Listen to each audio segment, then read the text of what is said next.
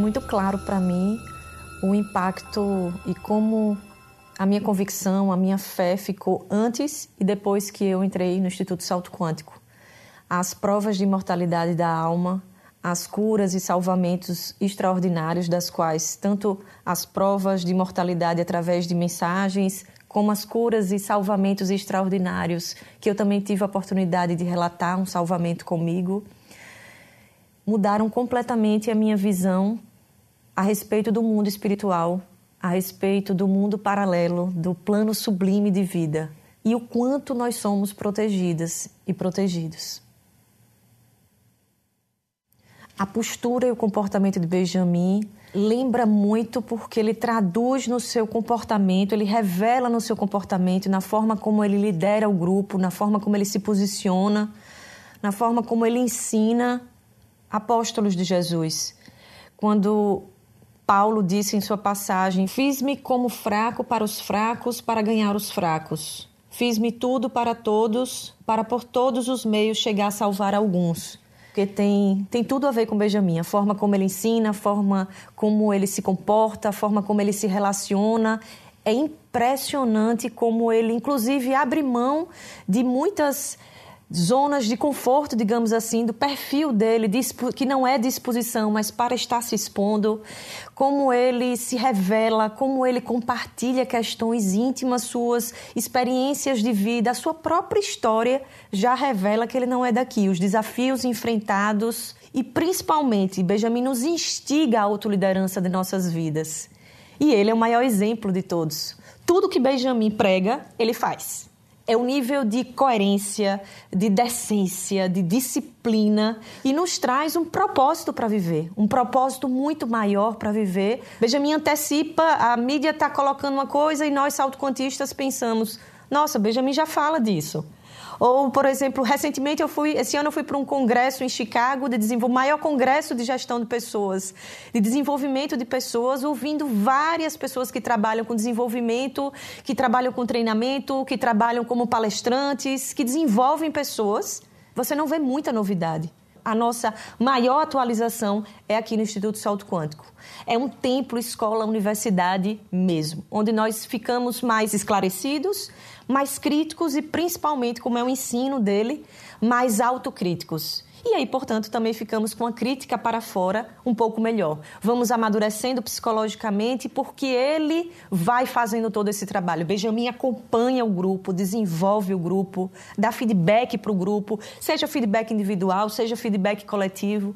Benjamin nos estimula ao voluntariado. Hoje, até um currículo é visto de uma forma diferente se a pessoa for voluntária, por exemplo. Nós entramos, inclusive, no voluntariado, pelo menos comigo foi assim que estou há nove anos no voluntariado, no braço social do Instituto Salto Quântico, que é extremamente variado em termos de serviço. Eu entrei achando que ia ajudar. E a gente vai sentindo a cada dia que as pessoas que são mais ajudadas estão aqui dentro, somos nós mesmas. Ele tem a liderança mais difícil, que é a liderança pelo exemplo. Benjamin tem todos os estilos de liderança. Os livros americanos, principalmente os livros norte-americanos e os livros franceses, dos mais renomados autores de liderança, e vão falar muito pouco do que é liderança, próximo ao exemplo de Benjamin. Falo como pesquisadora do tema liderança. Falo hoje como doutora que escolhi o tema liderança. Minhas monografias, trabalhos de conclusão de curso, há 20 anos são focados em liderança. Eu trabalho com liderança todos os dias. Eu trabalho com líderes todos os dias, de diversas áreas, de diversas profissões, de diversas áreas de conhecimento. Ocupar um cargo não é exercer liderança. Liderança tem a ver com influência. E nós vivemos um mundo, num momento, carente de líderes que inflamem o coração, que estimulem a multidão, que nos inspire a sermos melhores. Não para a gente ter sucesso, mas para a gente ser feliz falar das qualidades de Benjamin, nossa, acho que eu ficaria um dia inteiro falando das qualidades de Benjamin e ainda assim não saberia destacar todas. E todas as características e qualidades de Benjamin são observáveis através do seu comportamento. Ele revela o tempo todo essa verdade. Benjamin é a voz da verdade para a gente. E Benjamin é bem-humorado. Isso é maravilhoso. Termos um líder espiritual bem-humorado. Benjamin acolhe, Benjamin é firme. Benjamin é amor, não no sentido que a gente conhece, às vezes, amor, não esse amor romântico, não esse amor que só nos agrada, mas Benjamin se desagrada e se entristece quando ele não vê, inclusive, que nós estamos avançando. A energia de trabalho, quanto ele se dedica ao trabalho, o quanto ele reconhece os nossos mínimos avanços, mas ele estimula, ele fala, alerta sobre questões graves, seja uma pessoa, seja o grupo todo, e todos nós ficamos tocadas e tocados. Como qualquer pessoa que frequentar as palestras dele vai perceber, ele comenta assuntos sobre tudo. Qualquer título, qualquer graduação, formação que Benjamin tivesse ia ser injusto. Para estar numa posição, numa liderança espiritual, precisa conhecer o quê? Tudo, principalmente se ele é um líder de multidões. Se ele lidera e orienta almas de como viver melhor, como sermos felizes. Ele poderia, eu como na minha área de carreira, ele poderia ter escolhido qualquer área de carreira para trabalhar. Qualquer um um cargo de prestígio, uma vida financeira mais fácil. Benjamin poderia brilhar como um dos melhores palestrantes mundiais em qualquer área. A gente vê tanta bobagem, inclusive na área de palestras, não só de liderança espiritual, mas em nível motivacional, por exemplo. Tantas palestras motivacionais rasas, Todas as palestras semanais, as quatro palestras que ele realiza, tanto a pública como as privadas, só para as pessoas que frequentam as reuniões mediúnicas de enfermagem espiritual, sempre é uma novidade ou novas camadas de aprofundamento, ampliação do conhecimento. Benjamin não só ensina sobre o legado de Jesus Cristo, ele vive isso. E isso fica muito mais fácil de nós aprendermos porque ele é o exemplo disso. Quanto mais o tempo passa, mais a gente admira Benjamin. Em todos os aspectos, como professor, como líder. Acompanho muitos líderes em muitas instituições, empresas, organizações e fico impressionada porque nós que estamos no grupo Salto Quantista, nós temos o celular pessoal de Benjamin. Nós recebemos mensagens, orações, comunicados diretamente de Benjamin. Nós temos gravado no nosso celular o número dele. Às vezes a gente vê uma empresa que tem 30 pessoas, uma instituição de de 30, de 50, de 100 pessoas, muitas vezes não conhece o líder, quanto mais ter o número pessoal desse líder e poder escrever para ele a qualquer momento. Ou receber uma mensagem dele a qualquer momento. E Benjamin ainda pede desculpa porque não consegue atender 5 milhões de seguidores. Como assim? Ou uma, quase 300 pessoas que estão diretamente ligadas, quase 300 pessoas que estão diretamente ligadas numa reunião mediúnica de enfermagem espiritual que compõe pede para entrar em contato com ele, para que avisem a pessoas mais próximas a ele quando alguém vai fazer uma cirurgia, quando alguém está passando por uma situação mais difícil. Benjamin ora por nós o tempo inteiro. Ele diz o tempo todo que ele é um de nós. E os, os santos, os apóstolos, os discípulos de Jesus, os santos e as santas, de uma forma geral, diziam a mesma coisa: que, que eram pecadores, que erravam, que era igual a qualquer um. É mais uma prova. Certa vez, ao final de uma jornada holística, nós estávamos em um hotel onde foi realizada a jornada. E depois, quando terminou a jornada, todas as pessoas foram para o salão é, para o restaurante do hotel, na verdade. Então, e fomos para esse restaurante e Benjamin ficou na sala. Nós estávamos nesse restaurante e logo depois nós vimos que Benjamin estava passando. E nessa hora nós estávamos numa mesa, nós duas e meu irmão Augusto. Benjamin estava passando em direção à saída do hotel e estava chovendo muito, né? Então a chuva estava chamando muita atenção. Era uma das coisas, inclusive, que estava também nos segurando lá ainda no hotel. Não era qualquer chuva, era um, era um toró. E na hora que Benjamin chegou na porta do hotel para descer as escadas e, e em direção ao carro, a chuva parou. A chuva parou, Benjamin desceu as escadas, entrou no carro. Foi o tempo de Benjamin entrar no carro e a chuva, o toró, voltou. Não era qualquer chuva, isso também chamou, nos chamou muito a atenção. Foi só o tempo dele entrar no carro e sair. E o carro sair, que a chuva voltou. Nós três nos entreolhamos assim e ali nós tivemos a mesma sensação e os três falaram a mesma coisa. Você viu? Você viu o que aconteceu? Significativo, realmente, esse evento em torno de Benjamin.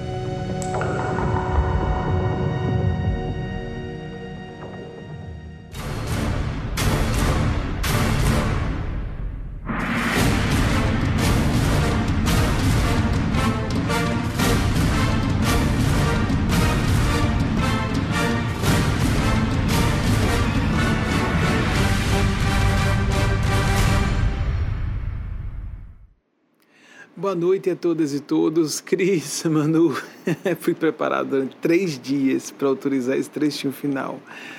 E agradeço a sua fala, que até Manu entrou nesse aspecto curioso, esse fenômeno estranho que acontece com relativamente relativa frequência no correr dos anos em torno do trabalho de Eugênia Aspásia, o guia que eu represento, o guia espiritual que eu represento. E é, eles passaram três dias me preparando para eu aprovar ser trazido isso a público, porque não é do tipo de fenômeno que eu considere elegante, ser é, testemunhado como real publicamente e por pessoas distintas como elas. Cris, você sempre suspeita, você é amiga, que bom que eu seja um décimo disso aí. É, reconhecer as próprias limitações, é lucidez, é um pouco de sanidade mental, graças a Deus, preciso estar mentalmente são para ajudar as pessoas a saírem um pouco, todos e todas nós, um pouco da própria insanidade mental, que todos temos algum grau, de desconexão com a realidade. Nós idealizamos a nossa própria imagem, filtramos o que nós não achamos confortável ouvir, nos protegemos de nos proteger. Porque nos proteger de informações importantes a nosso respeito das pessoas, porque tais ou quais informações são desconfortáveis, e nos deixar vulneráveis. Mas o que eu queria falar para as amigas e amigos, já que eles me trabalharam durante. Eu não sabia o que era. Só vai ter uma, uma informação que você não gosta, mas que nós queremos seja publicada. Esse evento poderia ser considerado uma mera coincidência. Eu me recordo desse dia porque foi o que é, em que esse fenômeno climático, é, meteorológico, é, embora pontual, aconteceu pela primeira vez de forma muito forte. Porque a chuva estava torrencial, como disse Cris, numa expressão que eu andei checando se é vernacular, sei que pelo menos no Sudeste existe, no Rio se fala, é no Nordeste também o toró, uma chuva torrencial. Então usar o português norma culta para todo mundo entender, não é sem regionalismos e sem gírias, que às vezes a gíria é mais comum numa região e menos em outra. Então a chuva era torrencial e quando eu estava me dirigindo à porta do hotel, eu me lembrei de uma fala recorrente nossa de que as pessoas às vezes deixam de uma atividade importante porque está chovendo. Quer dizer, as pessoas têm medo de chuva. Bem, eu vou atravessar a chuva na direção do carro. E aconteceu exatamente isso. Eu botei o pé na saída do hotel, a, a chuva parou. Quando eu entrei no quarto, o carro fechei a porta, a chuva voltou da mesma forma forte como estava. As pessoas diziam para mim, quem estava no carro, você viu? Você viu? Sim, foi, foi coincidência. Eu considerava coincidência. Começou a se repetir, e se repetir, e se repetir. E aí então Eugênia, como que? Porque não é isso, é telepático. Piscava o olho. Era um mimo. Mas, ó, o mimo das mães do céu, uma bobagem. Ah, isso é desimportante. Não, não é desimportante e não tem uh, relação com o meu valor pessoal, e sim com o discurso que eu canalizo, com a minha função. A minha função é importante, não a minha pessoa. Vocês percebem? É muito comum, é uma das grandes ilusões humanas nós confundirmos o que representamos, quem representamos e o que realmente somos. Nós confundimos muita coisa, inclusive nossa história pessoal. As pessoas atribuem, enfim, um autor excelente aqui em Harvard recentemente dizer que as pessoas de sucesso costumam atribuir o sucesso a si. Esquecem-se dos professores, esquecem-se dos pais, esquecem-se de amigos que apoiaram, esquecem-se do céu que assiste o tempo inteiro, a divina providência de todos os modos. Numa discussão acirrada que eu tive na adolescência com uma pessoa mais velha, eu disse: Veja bem, você fala muito de mérito pessoal, mas eu gostaria de saber se as pessoas que no seu nascimento tiveram. Eu fui um adolescente, a maior parte do tempo, uma criança, a maior parte do tempo dócil. Não sei por que eu peguei essa fama de criança dócil. Porque em alguns momentos eu me enfurecia e enfrentava qualquer autoridade. Mas eram momentos, de fato eram pontuais. E num desses momentos, com uma das pessoas mais velhas, porque toda criança, eu não estou é, é, indicando quem é a pessoa. Toda criança convive com tios, avós, pais, professores, uma pessoa mais velha. Eu me enfureci, dizendo: Você estudou nos melhores colégios da sua época. Você foi alimentado, desenvolveu seu cérebro. Como você pode dizer se esforce, desenvolva e cresça e tenha sucesso como eu para uma criança que na sua geração não teve alimentação suficiente para formar o cérebro. Eu não vou lembrar agora as exatas palavras que eu utilizei na adolescência. Isso tem pelo menos 30 anos que aconteceu. Foi na minha adolescência de fato. Mas o argumento de não é justo comparar pessoas que tiveram acesso à educação de qualidade boa, à instrução formal de qualidade boa, que no Brasil, na época de uma geração para trás da minha, a educação pública do ensino fundamental e do ensino médio essa educação tinha um nível excelente. Hoje, educação da rede privada de escolas. Muito bem.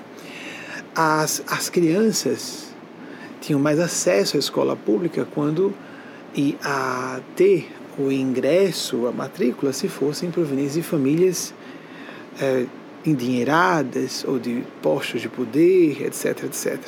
Muito bem. Depois as pessoas, poucas ainda, no percentual raríssimo, percentual baixíssimo na época, conseguiam graduação numa escola superior de ensino. É justo que uma pessoa com cérebro mal formado, porque não foi bem nutrida na gestação, a mãe não estava se alimentando direito, ou nos primeiros anos que são definitivos para a formação do cérebro. Isso já se sabia na época e eu trouxe esse argumento. Você acha justo dizer faça como eu, se a pessoa já foi subtraída de sua capacidade de vencer? A mesma coisa da teoria mentirosa, diabólica, desde a virada do século eu comento, do New Thought. Mentalize e acredite que você consegue. Eu não posso, amigos e amigas, mentalizar que seria um astro de basquetebol agora fazendo 50 anos, com altura inapropriada, habilidade de coordenação motora ruim, para dizer, mas se eu mentalizar e acreditar, eu seria um astro de futebol. É uma situação caricatural, não é exatamente o que falam, mas é. Em última análise, é isso que dizem. Não adianta só acreditar para fazer as coisas acontecerem. Não adianta só crer no próprio potencial, então vou, vou me blindar com a minha arrogância e eu posso, eu sou, eu faço, eu sou melhor do que as outras pessoas. Isso não é só é, falso, isso é ilusório. É falso no sentido não de a pessoa estar dissimulando para fora, ela está mentindo para dentro. Ela se engana e se fragiliza se fragiliza porque não reconhece onde estão suas fraquezas. Não reconhece o que, é que ela conquistou, o que ela conquistou que não decorre de mérito pessoal.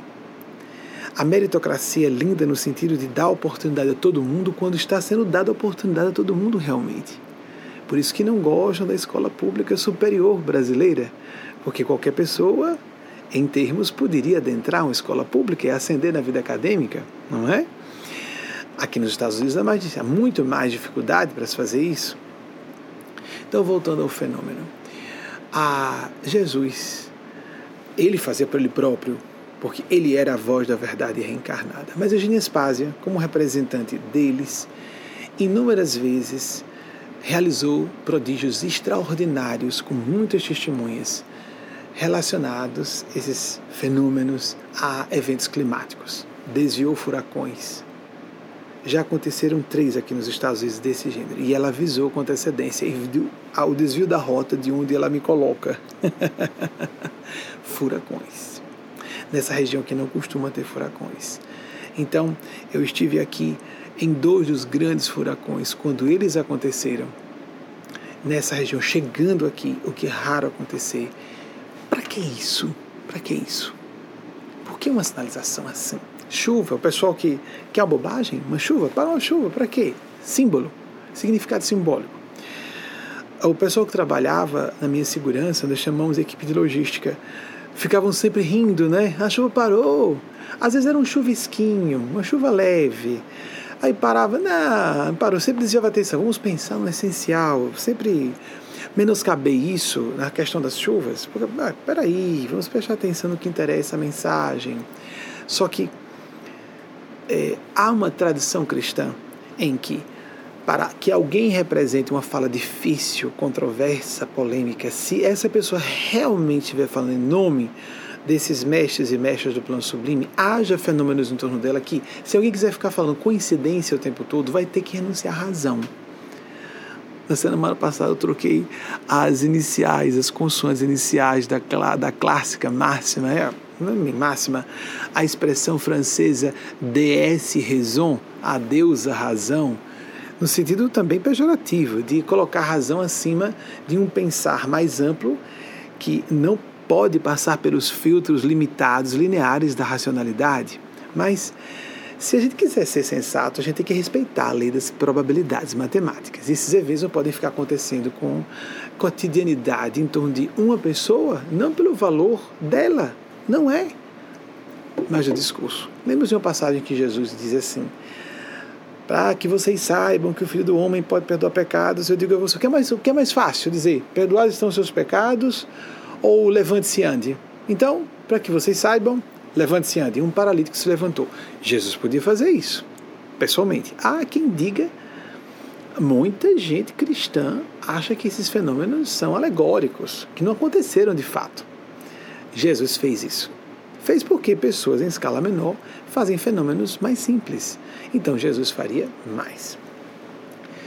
Então tudo isso é secundário, é pitoresco, é anedótico, quase real. Eu presenciei, outras pessoas presenciaram. Para que Cris Barreto ia trazer isso a público? Para que Manuela Barreto ia trazer isso a público? Por que, que eles criariam tantas pessoas decentes que presenciaram esses fenômenos?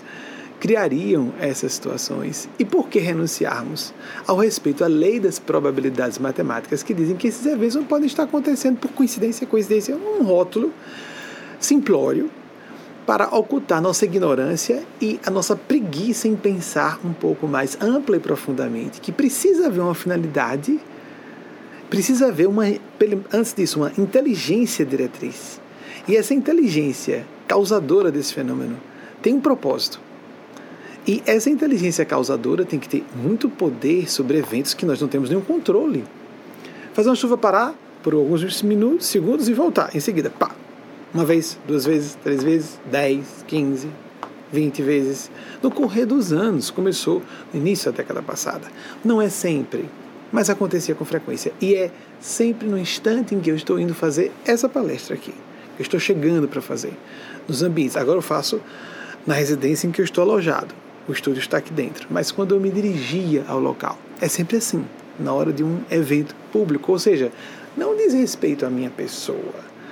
Não, trata, não se trata de uma importância pessoal. Nós nos iludimos tanto com isso, tanto com isso. Eu sou superior porque tive sorte de nascer branco, homem, aí a gente vai incluindo, né? Quem é heterossexual diz que é heterossexual, porque eu sou rico, porque eu sou inteligente, porque eu sou culto. Alguém tem culpa de nascer com algum déficit de inteligência. Quero dizer, nós sabemos que há uma matriz de causalidade de outras vidas. Para nós que sabemos da reencarnação, Deus é justo. Mas eu quero dizer, vamos então humilhar uma pessoa porque ela não tem aptidão intelectual. E se ela não tiver aptidão intelectual, não porque sofre um karma, mas porque seja um espírito menos evoluído, ou vamos dizer assim, menos idade de evolução, é um espírito mais jovem e eu trato com desprezo uma pessoa que não tem a mesma habilidade intelectual. Nossa cultura supervaloriza a inteligência. Claro que a inteligência é importante, claro que a cultura é importante, mas vejam, nós humilhamos uma criança por pensar e agir como criança? E por que uma pessoa que está adulta, se alguém aceitar o mundo espiritual, tem que aceitar que aquele espírito utiliza, atrai gametas, isso é automático, no processo do renascimento que vão reproduzir a sua capacidade de inteligência. Mais do que isso, mesmo que se dê um hardware neurofisiológico excelente, o software do espírito, se não tiver como, mais do que o software, o operador daquele software, o conjunto de softwares, e o hardware não vão fazer valer aquele hardware. O cérebro pode ser saudável, mas o espírito que opera pode não ter aptidões para operar aquela máquina em sua plenipotência. Faz sentido? E se eu sou uma alma mais velha, já tive mais tempo para desenvolver inteligência, os sentimentos, aptidões paranormais, eu vou tratar outra pessoa como inferior? Está certo isso? Eu vou humilhar? Eu vou considerar que se eu tenho mais, significa que eu devo usar essa pessoa, meu bel prazer, para os meus interesses pessoais? É isso mesmo? Que energia é essa que eu exalo? Quem não acredita em reencarnação tem que ter o espírito de. É mais razão ainda para respeitar. A pessoa nasceu com genética deficiente, não teve oportunidade de se instruir, não tem energia emocional para se disciplinar. Bem, vamos passar as perguntas de vocês, estou falando muito. Vamos passar a primeira pergunta, já tá, eu sei que vocês já estão enviando. Antes do nosso programa começar, vou chamar aqui programa, nem palestra. Vocês já estão enviando. Lembrando que estamos aqui fazendo que nós enviamos para os nossos grupos WhatsApp, a pedido dos espíritos, e os, o grupo de newsletter. É uma espécie de revivermos o que nosso Senhor Jesus pediu fazer isso em minha memória. Nos unir numa grande mesa mística de uma ceia, um banquete espiritual, em memória dele. Há pessoas que fazem isso em suas igrejas, durante uma missa, nos templos evangélicos, durante os seus cultos, com hinos e leituras de passagens do Evangelho. Nós trazemos o pensamento de Jesus entrelaçado nas ideias da atualidade, porque creio que é assim que ele gostaria que nós fizéssemos. Com todo respeito às religiões convencionais, não somos ligados a nenhuma religião formalmente organizada. Mas lembrando, porque estamos falando para aquelas que não aceitam mais os dogmatismos e as doutrinas convencionais, mesmo aquelas que dizem que não são doutrinas, mas são. Não adianta dizer eu não sou dogmático e doutrinário, e é. Porque o comportamento é que importa. Não adianta botar rótulos bonitos no conteúdo estragado, ou um conteúdo que pode não ser estragado, mas não corresponde ao rótulo. Isso é fraude. E as pessoas percebem. Não adianta dizer, ah, não, não somos, são. são.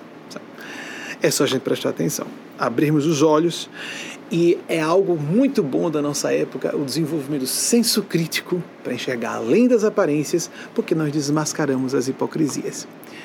Principalmente as nossas próprias, pregadas contra nós mesmos, por nosso inconsciente, nós próprios, por nosso inconsciente.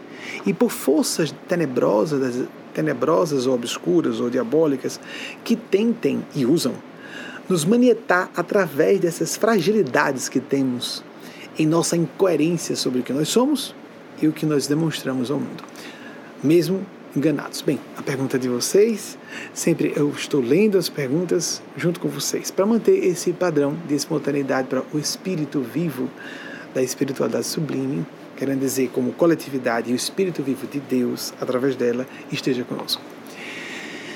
Marcos Ribeiro, de Campinas, São Paulo. Tenho buscado em leituras e vídeos argumentos sobre a existência de Deus e creio que essa busca já pode ser considerada relativamente exitosa. Que bom, Marcos, eu fico muito satisfeito, porque é angustiante para uma pessoa de sensibilidade é, não concluir que haja propósito, porque não concluir, concluir que haja Deus como origem é o mesmo que é, deduzir ou presumir que não haja nenhuma finalidade construtiva na existência. A existência vira o que Dante Alighieri chamou de divina comédia é uma palhaçada. Não, faz sentido. O caos. E, ou imaginar que existem forças sádicas que estão se divertindo com o nosso tormento de contradições e vicissitudes completamente improdutivas. Essa vivência, de, essa perspectiva de enxergar a existência humana como completamente improfícua, não há nada de útil a se extrair de aprendizado e crescimento, isso é angustioso para pessoas com um pouco de sensibilidade. Quem sai um pouquinho da psicopatia se incomoda muito com isso. Quem tem sentimentos um pouquinho mais elaborados, que se preocupa com seus entes queridos, fica angustiado com isso. Pode concluir por caminhos que acho muito obscuros de que Deus não exista. Isso é tormentoso. Isso tem levado amigos, amigas. Nós passamos pela semana, o dia aí do combate ao suicídio, etc. Lembrados? O dia que pensamos, pensamos sobre o suicídio. Se me engano, 9 de setembro, não é isso? Por favor, me, me chequem, por gentileza. 800 mil pessoas vão a óbito por ano por meio de suicídio. Mais do que o somatório de todos os homicídios e mortes por guerras todos os anos. Isso é motivado, pela minha experiência, o que eu tenho percebido, pelo desespero relacionado a dois grandes fatores Vamos colocar os três aqui. Vamos ampliar, como eles pedem para ampliar. O que eu comecei a falar sobre a tirania do sucesso como profissional, social, financeiro, como índice de valor pessoal. Essa cultura que nós dizemos disso, se você, quantos seguidores você tem em suas páginas, quantos, quantos likes, como você fala em inglês, né? quantos gostaram, curtiram a minha foto no Instagram. Adolescentes crescem assim. Deus, Vaguinho, deixa a pergunta do rapaz que eu vou voltar, não quero perder de, de vista o foco a pergunta dele.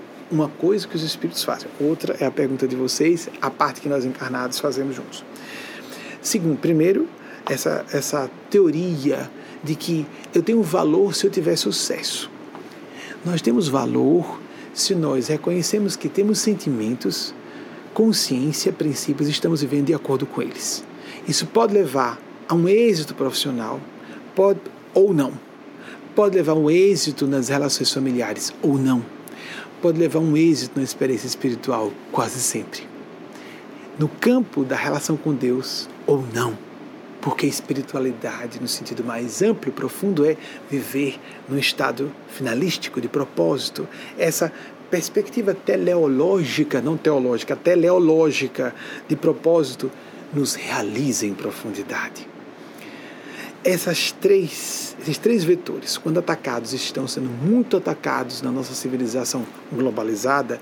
Há muitos valores importantes na globalização da economia, da cultura, mas há uma hegemonização perigosa. Há uma castração não só da pluralidade cultural entre povos, mas a pluralidade, a pluralidade interna nas nações e nas comunidades humanas o impulso de uniformizar e mesmo que hoje se diga não, as pessoas têm liberdade de fazer, é, fazerem o que quiserem de suas vidas, casam com quem bem quiserem casar e a faz, se graduam onde bem quiserem se graduar. Se você não se gradua, você é incapaz, incompetente. E se, mas meu Deus, houve pessoas que sacrificaram a oportunidade de ter um diploma porque estavam sustentando parentes, porque eram de classes simples para ajudar um irmão, uma irmã. Quantas famílias pobres passaram por isso? Mal tinham que, o que comer e alguém se sacrifica para alguém chegar à faculdade. Então a pessoa que se sacrificou é incompetente? É assim que se vê, é incapaz. Mas essa pessoa tem um caráter diamantino, ela está. Às vezes não é o pai ou a mãe, é uma irmã mais velha, um irmão mais velho que se sacrifica pelos demais. Poderia escolher dizer: eu não, não vou me sacrificar, não e se sacrificam. Quantas pessoas, quantos heróis do anonimato existem assim? Heroínas do anonimato. Nós somos uma cultura que perverte os princípios, que inverte os valores. Onde há sentimentos nobres, atitude distinta, nós não vemos. Não estamos de modo algum tirando mérito da proficiência profissional, da competência acadêmica, da excelência intelectual. Não faz sentido. Nós vivemos numa era de inteligência, conhecimento e cultura. Mas não será uma era de real inteligência, real competência, real cultura, ou cultura para valer, sabedoria, ampla lucidez na percepção da vida como ela é, se não reconhecermos caráter, sentimentos, valores. Então nós seremos semelhantes a inteligências artificiais e, ou aos brutos, aos animais. Se vivemos em função de instintos, eu e minha prole, ou o que é informação e não é máquinas, inteligências artificiais. Então não temos dignidade humana. Então temos que estar atentos a isso. Que bom que você tenha tido, Marcos, uma, uma busca considerada relativamente exitosa. Voltou para o rodapé das pessoas, Wagner. Então, contudo, embora sereno do ponto de vista racional, não consigo sentir sua presença, o sua inicial maiúsculo quer dizer de Deus, né? De forma que minha fé. Desculpem às vezes explicar alguma coisa óbvia para muitas e muitos de vocês, porque a minha função é tornar o mais didático possível assuntos que parecem é, simples e não são. Não é? E principalmente, nós precisamos considerar que é, é, muito comum que eu vá atropelando, eu digo, quero dizer, é, encadeando rapidamente conceitos que demandariam uma elucidação, mas não dá. Então, de vez em quando, eu capricho em alguns aspectos para compensar, não dar tempo. Então, quando vocês, como isso fica disponível no nosso canal YouTube, a pessoa para, volta e faz uma pesquisa sobre aquilo ali. Quando eu não explicar alguma coisa mais minuciosamente. não consigo sentir sua presença de forma que minha fé titubeia. Muito bem apropriada a sua pergunta, Marcos. Seria esse meu distanciamento atenuado por meio da oração? Sim. É, Marcos, primeira questão.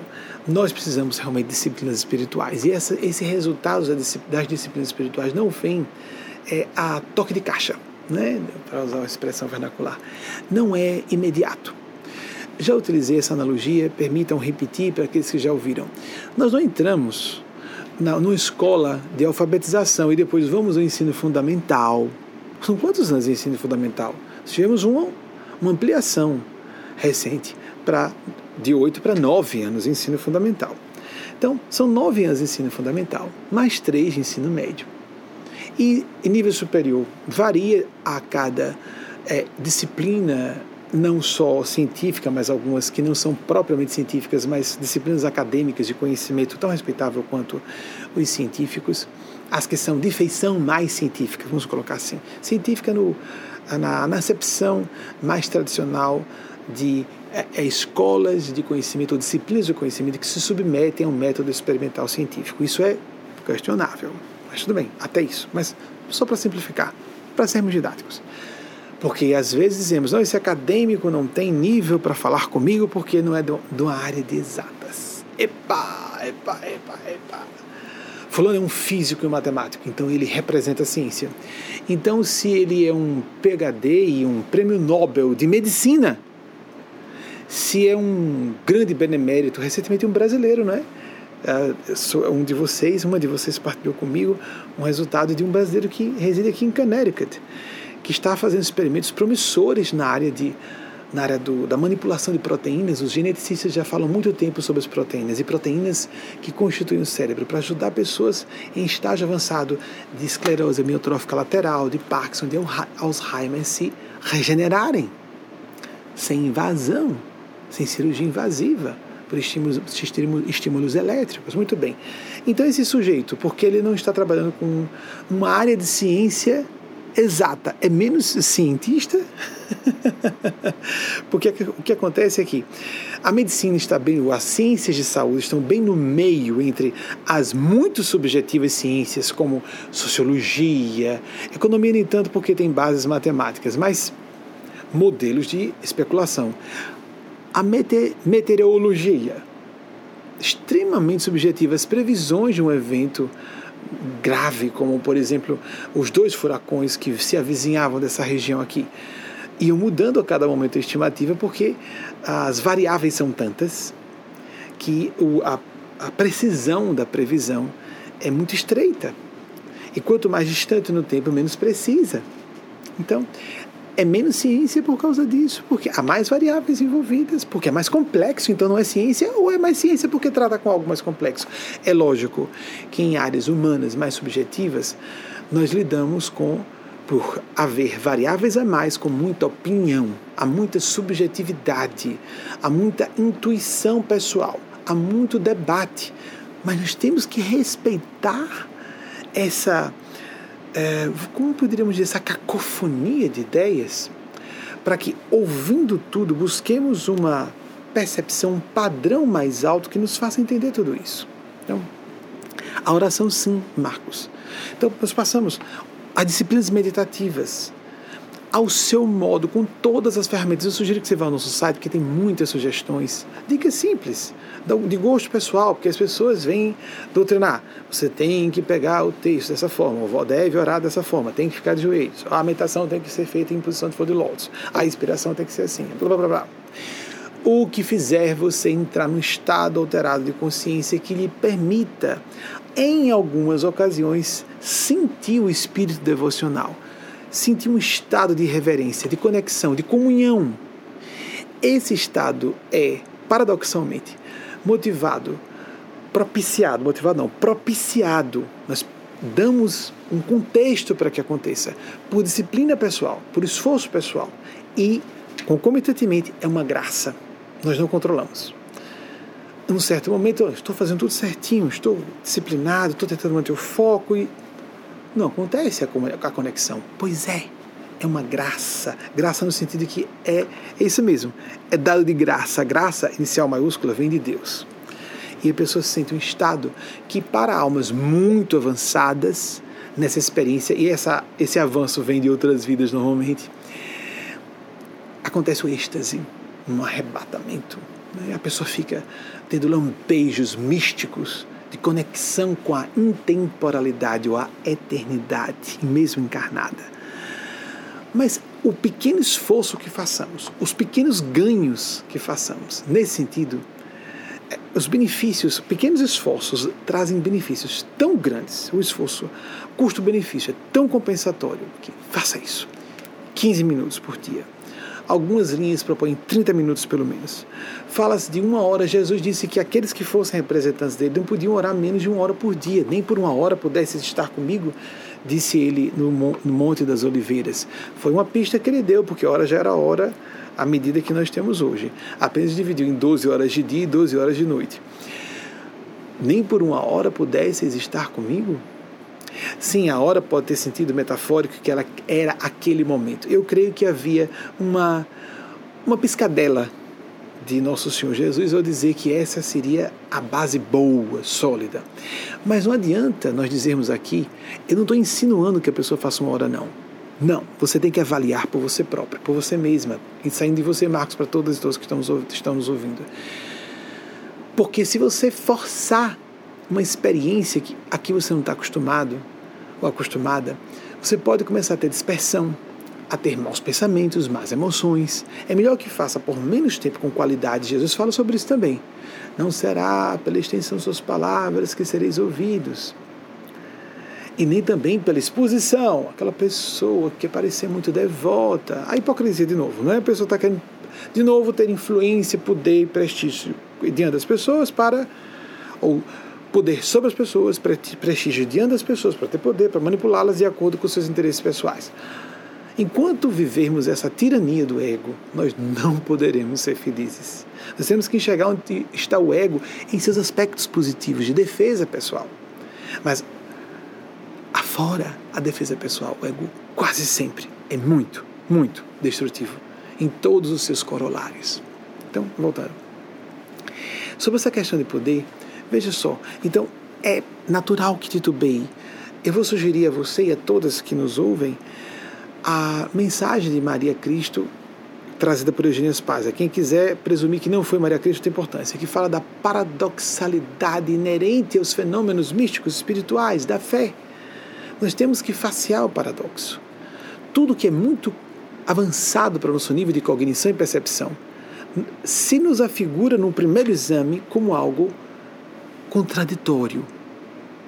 Se não percebemos as ambiguidades dos acontecimentos da vida, nós não estamos enxergando com clareza. Isso lembra os autores de física quântica que diziam: se você, quando começa a ler sobre física quântica, não se sente completamente confuso, você não está começando a entender. Quando a pessoa começa a avançar no conhecimento, ela começa a perceber mais indagações, mais mistério, mais assombro.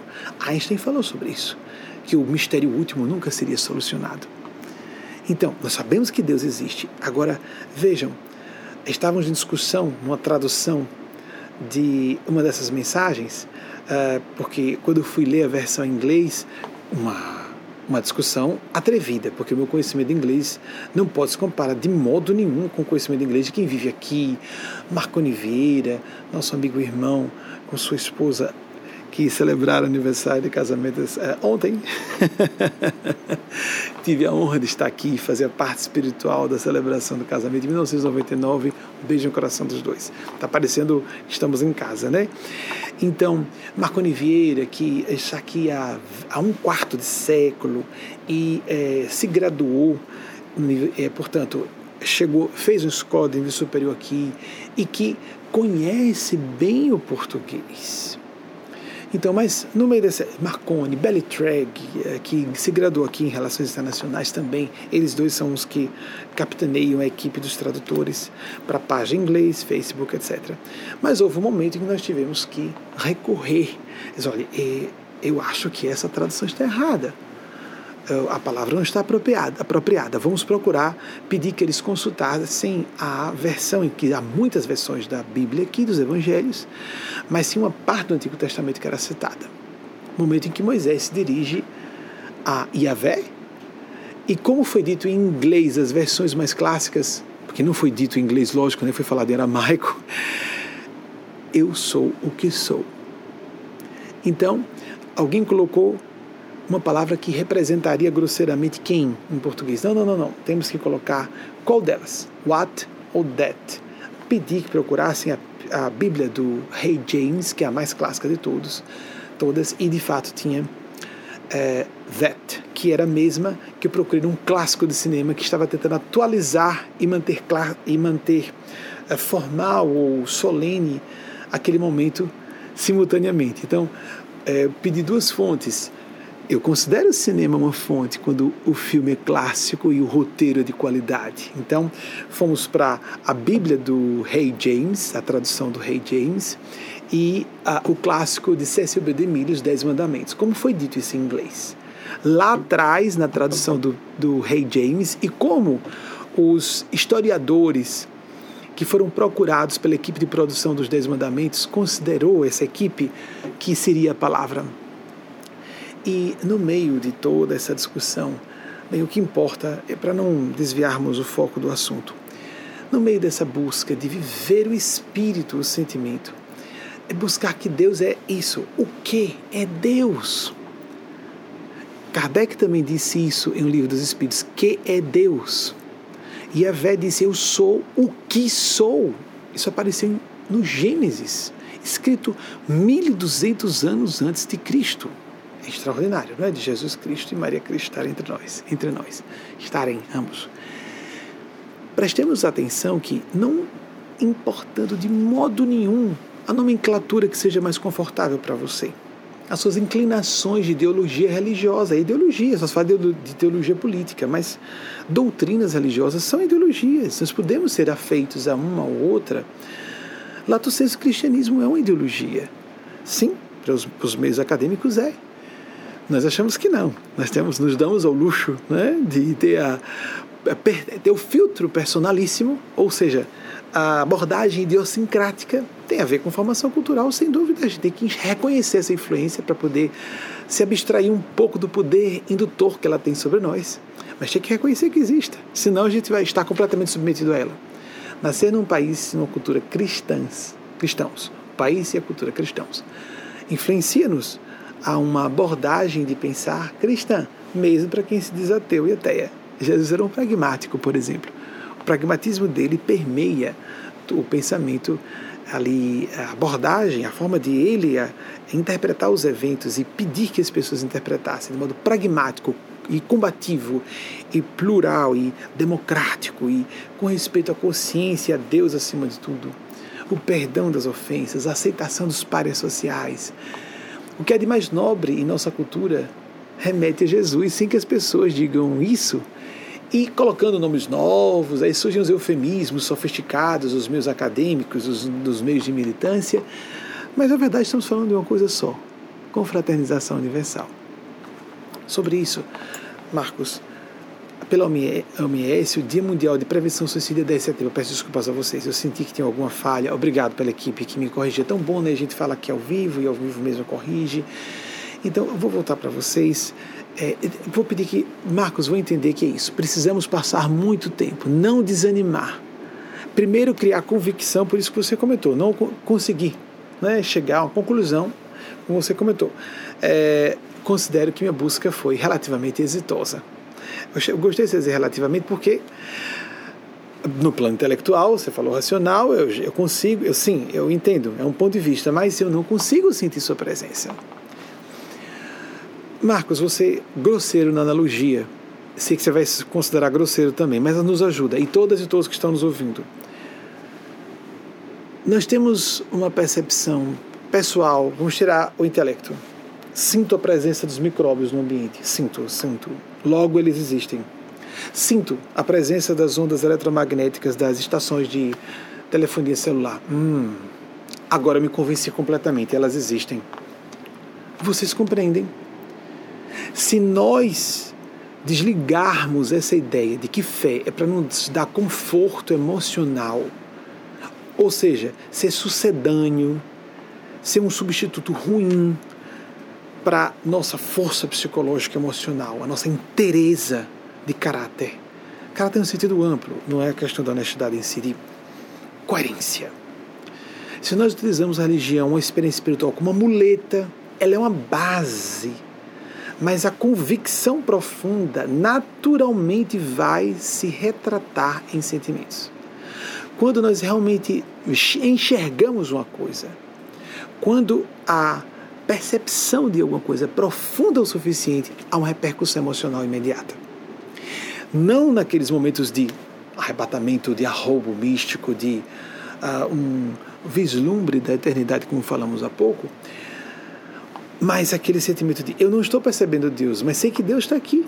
Que os representantes de Deus chamem de anjos, cada um de acordo com sua religião. Espiritualidade superior, ah, são os santos e as santas, é nosso Senhor Jesus, é o Espírito Santo de Deus, é Buda. Não interessa o nome que você dê. Isso aí é opiniático. Mas eu não estou sentindo a resposta. Então, quer dizer, se eu não sentir que os micróbios existem. Eu não estou sentindo, eu li, vi. Eu vi uma, uma, uma documentação em fonte segura, em um veículo de imprensa respeitável, ou fui procurar uma, um departamento científico de uma certa universidade e lá estava uma série de astrofísicos, ou vamos dizer só astrônomos, mostraram fotografias retiradas de telescópios ou até telescópios em satélites como Hubble. E aí então, é, vi, mas eu não estou sentindo essas galáxias. Eu vi, eles me argumentaram, eu racionalmente aceitei, mas eu acho que as galáxias existem, porque eu não estou sentindo a presença delas. Você compreende, Marcos?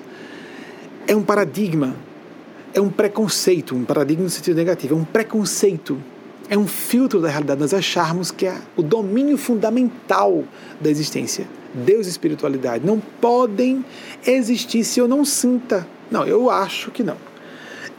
Eu sei que não você não está dizendo isso, eu estou trazendo para todas e todos nós refletirmos. Na minha concepção, não é bem assim, porque eu não sinto, eu só faço uma prece quando estou no estado de espírito para isso. Então, pronto, só vai trabalhar, só vai estudar, só atenda seu filho ou filha, criancinha pedindo socorro, aí não estou no clima de dar de mamar. Como não estou naquele estado de espírito de mamar, não vou fazer de coração, vou deixar a criança chorando. Está aqui, a mama está cheia de leite, mas o bebê vai chorar à vontade, porque eu não estou naquele estado de espírito. Eu não vou fazer de qualquer jeito. É uma coisa sagrada dar mama ao meu bebê. Então eu não estou com estado de espírito, eu não vou dar de mamar. Nós falamos isso sobre Deus. Eu não estou no estado de espírito de orar. Eu não estou sentindo a presença de Deus. Sua pergunta foi boa por isso, Marcos, porque serve para todas e todos. Eu não estou citando a presença. Não, não é correto. Não vou ser respeitoso com Deus. Respeitosa. Isso é conversa fiada. Conversa mole para boi dormir. Nós falamos isso. É, acho que não é só isso, é uma marchinha de carnaval, né? Nós estamos aplicando uma malandragem contra nós próprios, nós mesmas. Não, olha, muita gente fala isso com gosto. Eu não gosto de igreja, só vou na igreja, eu não vou na igreja, eu faço em casa e só oro quando estou no estado de espírito disso. É mesmo? Você respira só quando está no espírito de respirar? Por isso vivemos nesse caos emocional, espiritual, essa falta de inteligência espiritual, que é a inteligência de captar finalidades na vida. Marcos, e todas e todos que estamos ouvindo, Marcos Ribeiro da pergunta de Campinas, São Paulo. Muito boa provocação, filho. Não estava dando nenhuma indireta a você, viu? Foi muito bom porque você refletiu um modo de pensar sobre o assunto muito atual. A mensagem que Eugênio Spazia trouxe de Maria Cristo fala sobre isso. O ceticismo e o criticismo que são importantes, mas como nós devemos aplicá-lo corretamente. Ambos. Porque o, o cético que nós somos, é bom que tenhamos ceticismo.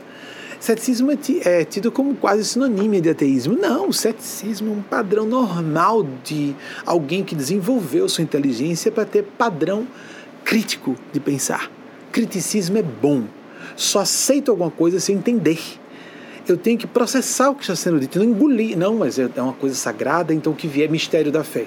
Se Deus quisesse que nós engolíssemos mistérios, não nos daria inteligência. Isso já é uma profanação a quem Deus é, ou o que Deus é. Se Deus não quisesse que nós questionássemos, não nos daria o fruto proibido do conhecimento. Eu já falei aqui há alguns anos, mas permitam reiterar.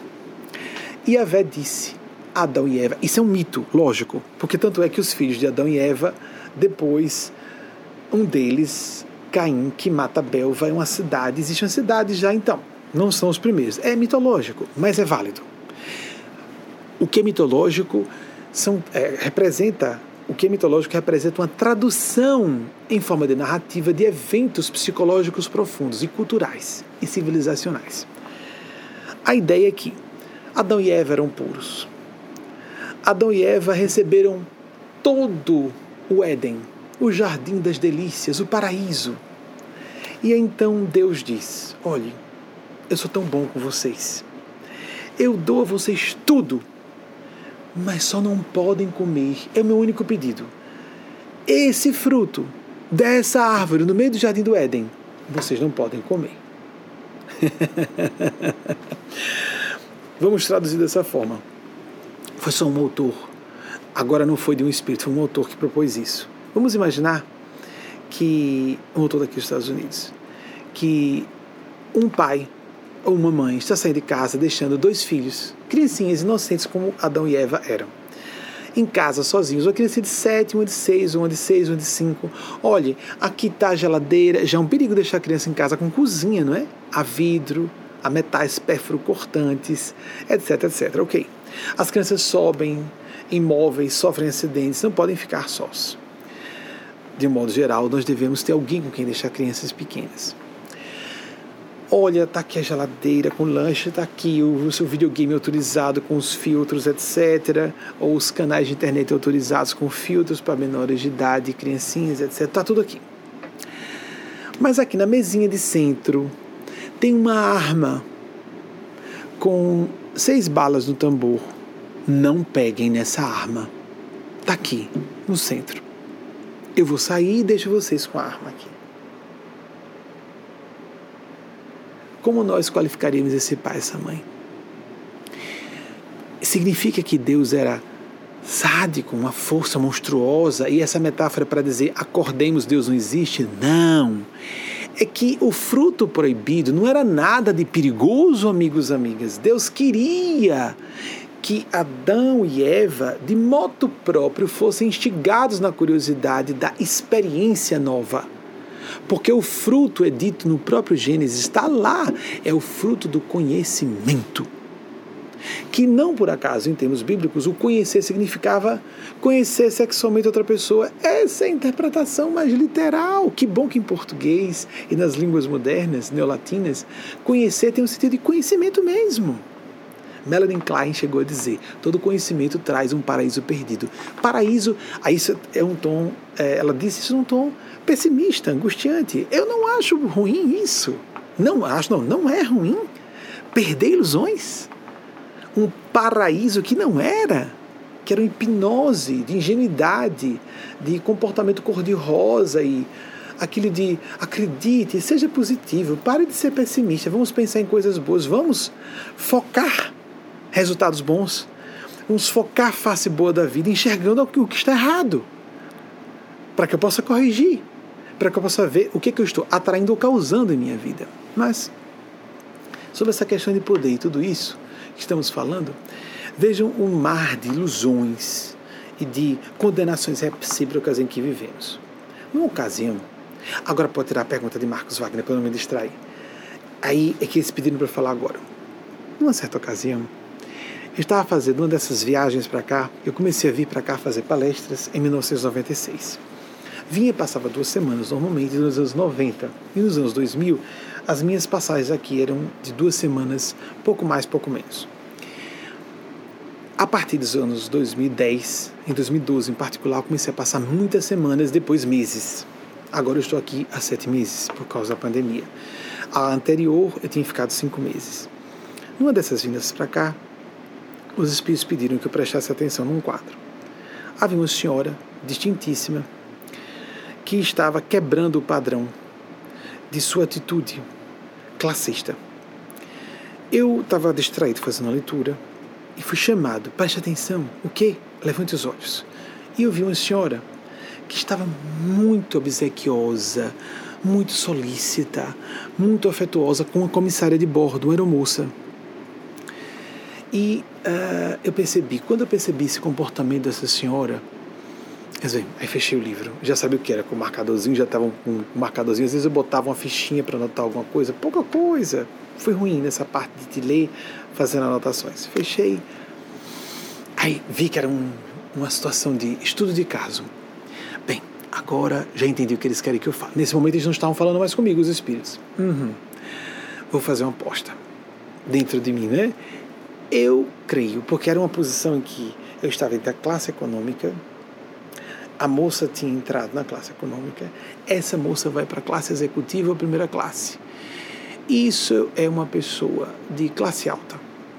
Entre pessoas muito ricas, que nascem muito ricas, pessoas com muito poder, que, que adquirem, conquistam muito poder, pessoas de muita inteligência e cultura, que adquirem tudo isso. Bem, ter muito alguma coisa, com consciência e sentimento, faz a pessoa ficar constrangida, solícita, compreensiva demais com as pessoas e, coitada, ela é só uma aeromoça. Apesar de no Brasil, às vezes algumas pessoas verem como elite, né? Sem dúvida alguma, a moça conhece vários idiomas, ainda que de forma rasteira, porque é um inglês para se usar, ou um francês, ou um espanhol para se usar ali, atendendo pessoas. É, vive viajando, mas para muitas pessoas seria uma vida infernal, longe da família, em cima de um avião, em lugares estranhos a todo momento. Isso pode estressar. Uma pessoa pode sonhar com isso e achar um pesadelo em um ano. Ficarem depressivas em um ano. Blindarem-se emocionalmente com muitas fases, suportando ataques de passageiros, comportamentos abusivos de passageiros e passageiras continuamente. Muito bem. Alguns blindam-se ficam numa atitude daquele a mordomo britânico, não é? Com o nariz e o queixo empinados. Yes, só.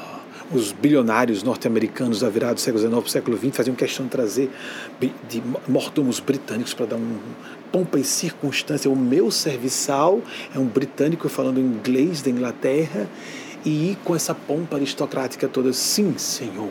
E trazendo com aquela sobrancelha batendo no topo da testa. algo bonito nisso, distinção no serviço. Eu não sou inferior porque eu sirvo. Nunca ninguém é inferior por estar numa posição de serviço. Mas voltando ao episódio. Interessante eles pedirem para eu trazer isso aqui. Eu vou fazer uma aposta interna. Essa senhora não vai, apesar de estar aqui na classe econômica, ela vai. Ela está vestida com simplicidade, eu garanto a vocês. Porque eu vi, não tem sinal nenhum. Sinal nenhum. A roupa não era distinta, pelo contrário. Pessoas é, de que nascem com muitas posses, desde o berço, elas normalmente, se tiverem coração, elas têm vergonha de demonstrar que são endinheiradas. E às vezes fazem questão de se vestir de forma bem simplesinha para não chamar atenção. Tem até medo de sequestro no Brasil. Quem ostenta é quem está na novidade. Surgiu uma, uma expressão pejorativa no Brasil, o novo, o novo rich. Ainda falando assim, rich, né? Rich. Um, a pessoa que acabou de ficar rica aí, aquela história do quem nunca comeu mel quando come se lambuza. Lembra daquela história da breguice? Né? Um pouco de zombaria com o Nordeste também. Do sujeito que põe um relógio de ouro e balança o relógio para mostrar que o relógio é de ouro, aí abre o peito, cheio de pelo, aí em cima são as correntes de ouro, aí as unhas estão pintadas. Não, não tem nada de homossexualidade, não, é breguice mesmo. Toda ostentação de cultura, de inteligência, de poder. É brega. É brega. É, começa assim. É falta de orgulho refinado. A pessoa está fazendo por orgulho, mas está passando por ridícula ou ridículo. Aquele cara que chega, né? Fazendo pose num carro importado. Oi, gata, tudo bem? Nossa, a gente olha, vergonha alheia. Vocês já sentiram isso? Coitado. A maior parte das pessoas não tem pena, não. É, tá passando bem, ó vai pegar todas. Não, vai pegar as que estão sendo compradas pelo carro dele. Não vai pegar, não vai pegar todas. Ele vai deixar com essa atitude, ele vai espantar as mulheres que gostem dele de verdade, que tenham afinidade com ele, que tenham um caráter e que não sejam compráveis pelo carro.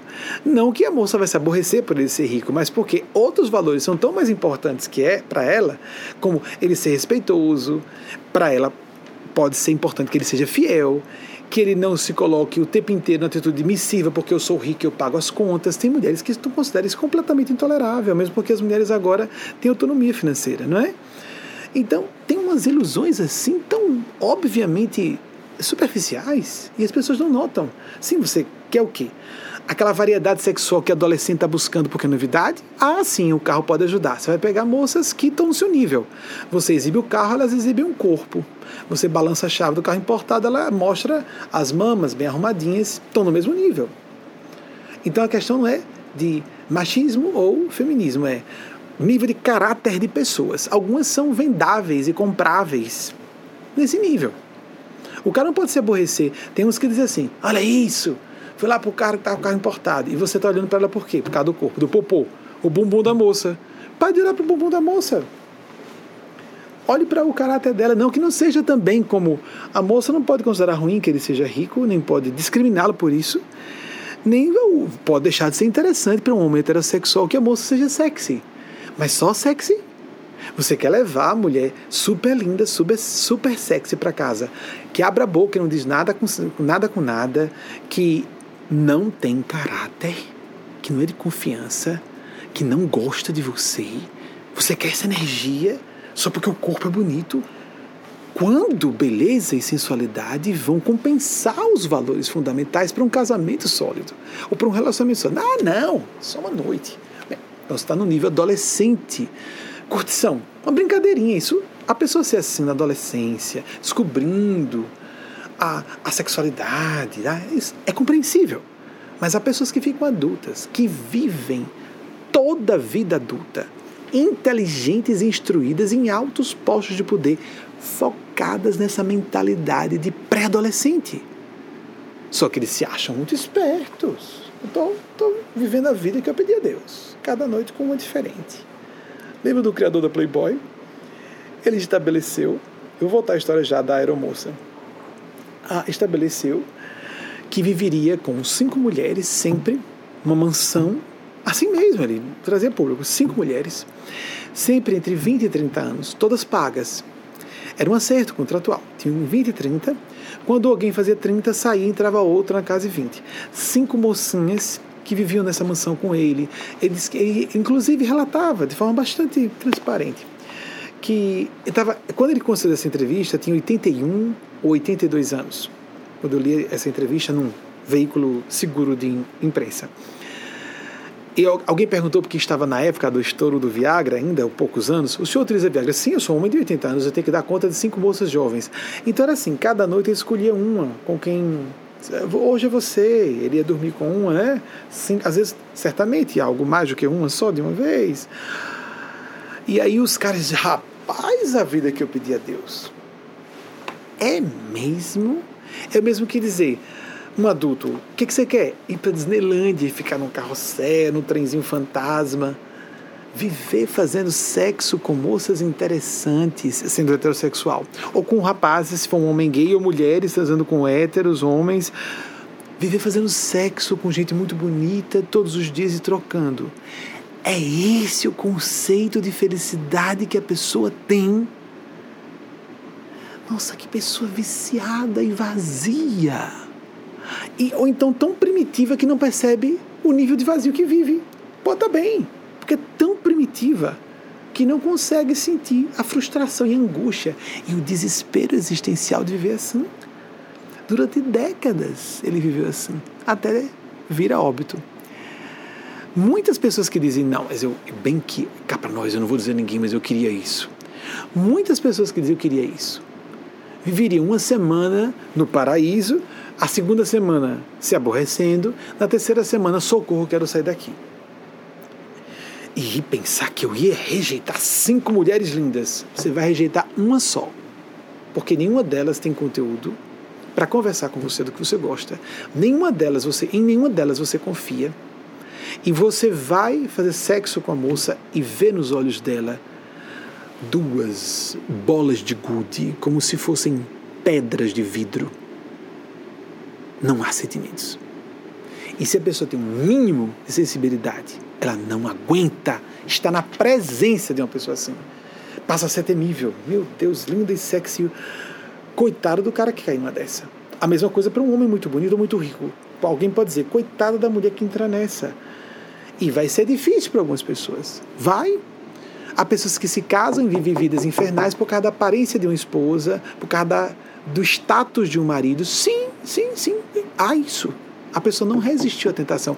Poderia se casar com outra pessoa. Poderia escolher a felicidade. Não escolheu a felicidade. Às vezes, o que se diz, parecendo poesia utópica, né? É melhor estar só do que mal acompanhado, mas muito melhor mesmo. Até para estarmos bem com alguém, temos que estar bem sozinhos antes.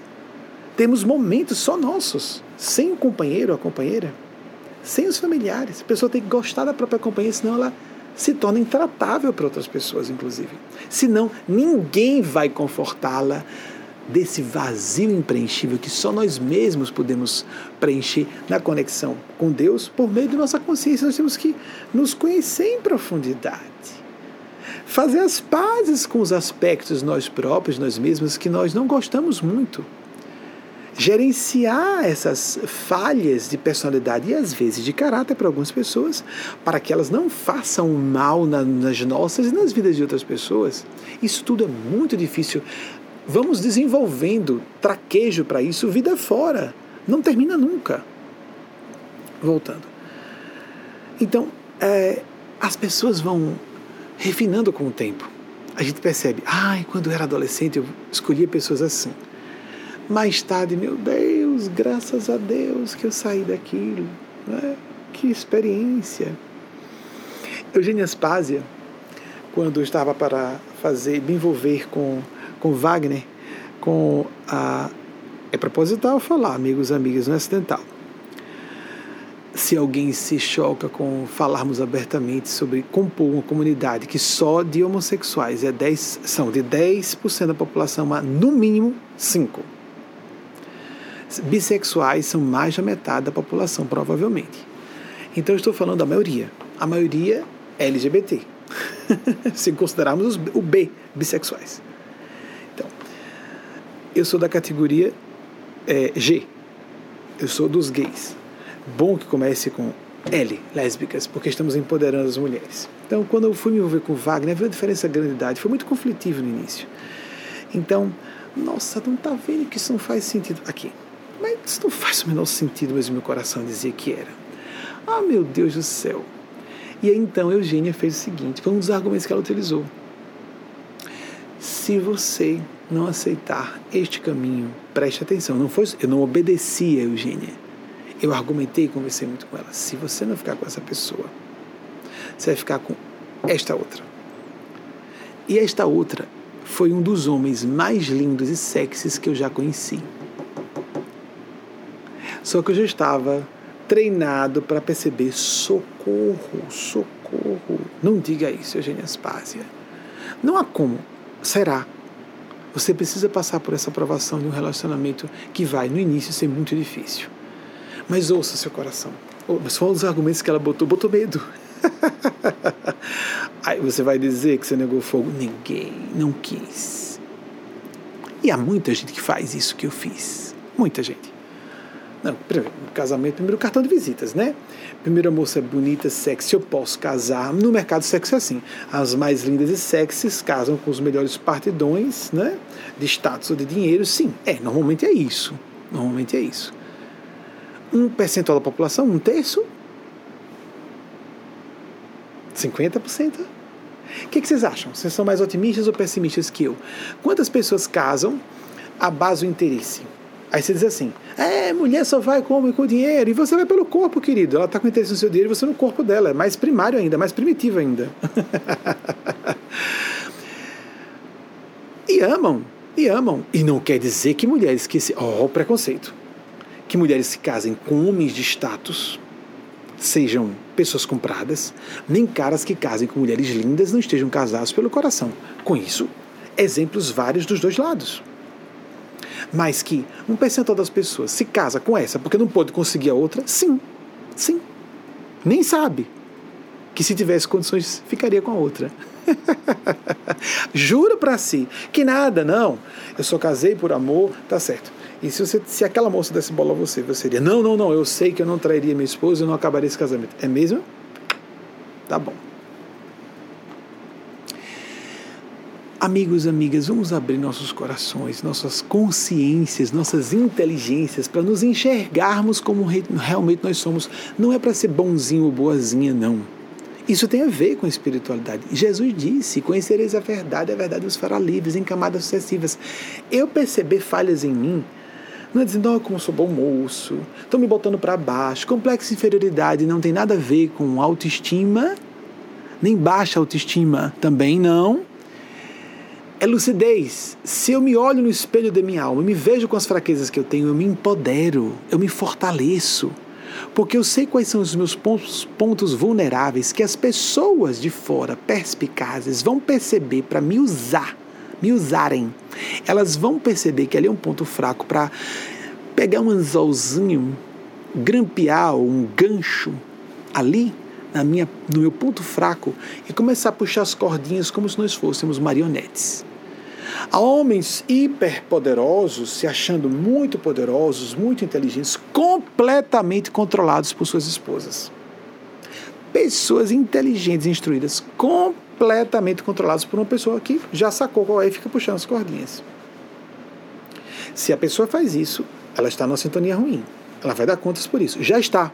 Já está sintonizando. Primeiro que ela não se sente amada. Ela se sentiu exercendo poder. Só isso.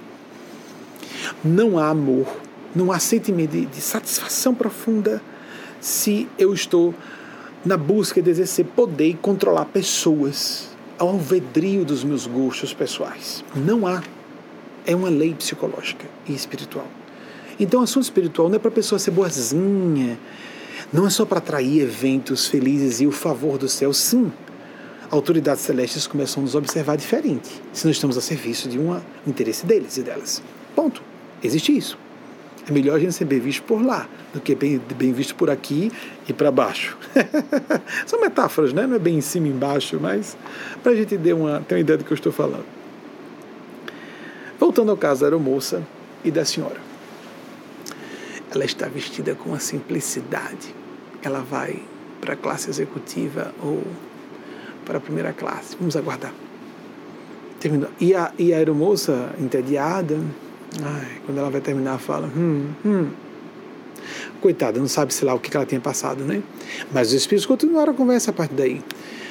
Uhum, uhum. Aí, enquanto fazia alguma coisa, arrumando pratos, porque. Aí o que os espíritos falam em seguida, que eu não vou antecipar. Estava arrumando alguns pratos? Sim, sim, sim. Sim, sim. E aquela senhora realmente solícita, realmente prestativa, realmente muito cuidadosa no trato, coitada é só uma garçonete aérea. Por isso ela estava tão piedosa. Porque ela sabia que era de uma classe superior. Quem é arrogante não é quem acha que é inferior. Pode ser alguém que se acha muito superior. E fica muito bondoso. Se a pessoa se acha superior e tem coração, ela não maltrata quem está abaixo ou que ela julgue que esteja abaixo. Ela trata com mais cuidado. Isso é coração ainda que ela seja preconceituosa, que poderia não ser. Poderia não julgar inferior. Poderia julgar realmente uma pobre coitada que não teve oportunidades como ela, nascendo de uma família milionária, por exemplo. Ou tendo a oportunidade de se desenvolver por conta própria e atingido uma posição. Mais mérito ainda, se ela estava daquela forma. Eu não sei. E os espíritos não falaram nada. Se ela estava naquela posição por mérito próprio, no caso de um esforço profissional, pessoal, por casamento ou por nascimento. Não foi dito. Se foi por mérito pessoal, mais mérito ainda, moralmente falando, se ela se desenvolveu por caminhos de esforço pessoal, mais crédito ainda por estar piedosa com a pessoa, que ela poderia dizer, não se esforçou como eu. Não, não, não, não, não podemos avaliar a prioristicamente assim uma pessoa só nos, ao conhecermos uma pessoa pela classe profissional dela. Que é classe profissional, né? Quando terminou a conversa, que demorou pouquíssimos minutos, ela foi realmente para dentro, ou classe executiva ou primeira classe. No outro episódio, quando eu estava hiperobeso e precisei na classe executiva por causa da compleição física, eu passei por uma situação assim.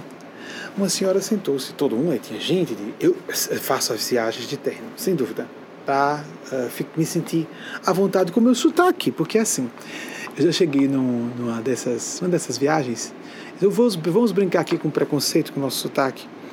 Aí então tudo isso é importante, amigos e amigas. Vou suavizar. Vou reproduzir uma mistura do sotaque do Rio de Janeiro capital com o Rio de Janeiro com o sotaque de São Paulo. Vou fazer uma misturinha para a pessoa ficar confusa, se é de um lado ou do outro. Quando a gente tem alguma habilidade para fazer isso, faz. Aí as aeromoças, muito gentis, muito amigáveis, e até um certo momento agora eu vou voltar ao meu normal, porque eu prefiro manter a autenticidade de minha origem, as suavizações do meu sotaque normais, porque eu vivo em contato com outras pessoas. Mas quem é do Sudeste? Quem é de outras regiões do Nordeste ouve sotaque em mim. Eu ouço sotaque de outras regiões do Nordeste, do Sudeste, do Sul, do Norte.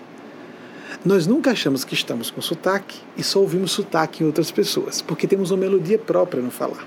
A nossa melodia nós não ouvimos, nós ouvimos as dos outros. Por isso, vocês que não são de Aracaju, por exemplo, que é a minha cidade natal e onde eu vivi a maior parte da minha encarnação, vocês me ouvem com sotaque. Basta ser no capital vizinha, Salvador, Maceió, já me ouvem com sotaque. Alguns se acostumam e não percebem mais, mas todos temos. Assim como se você de Salvador falar, se você de Maceió falar, eu vou perceber sotaque dos dois, das duas pessoas. É próprio.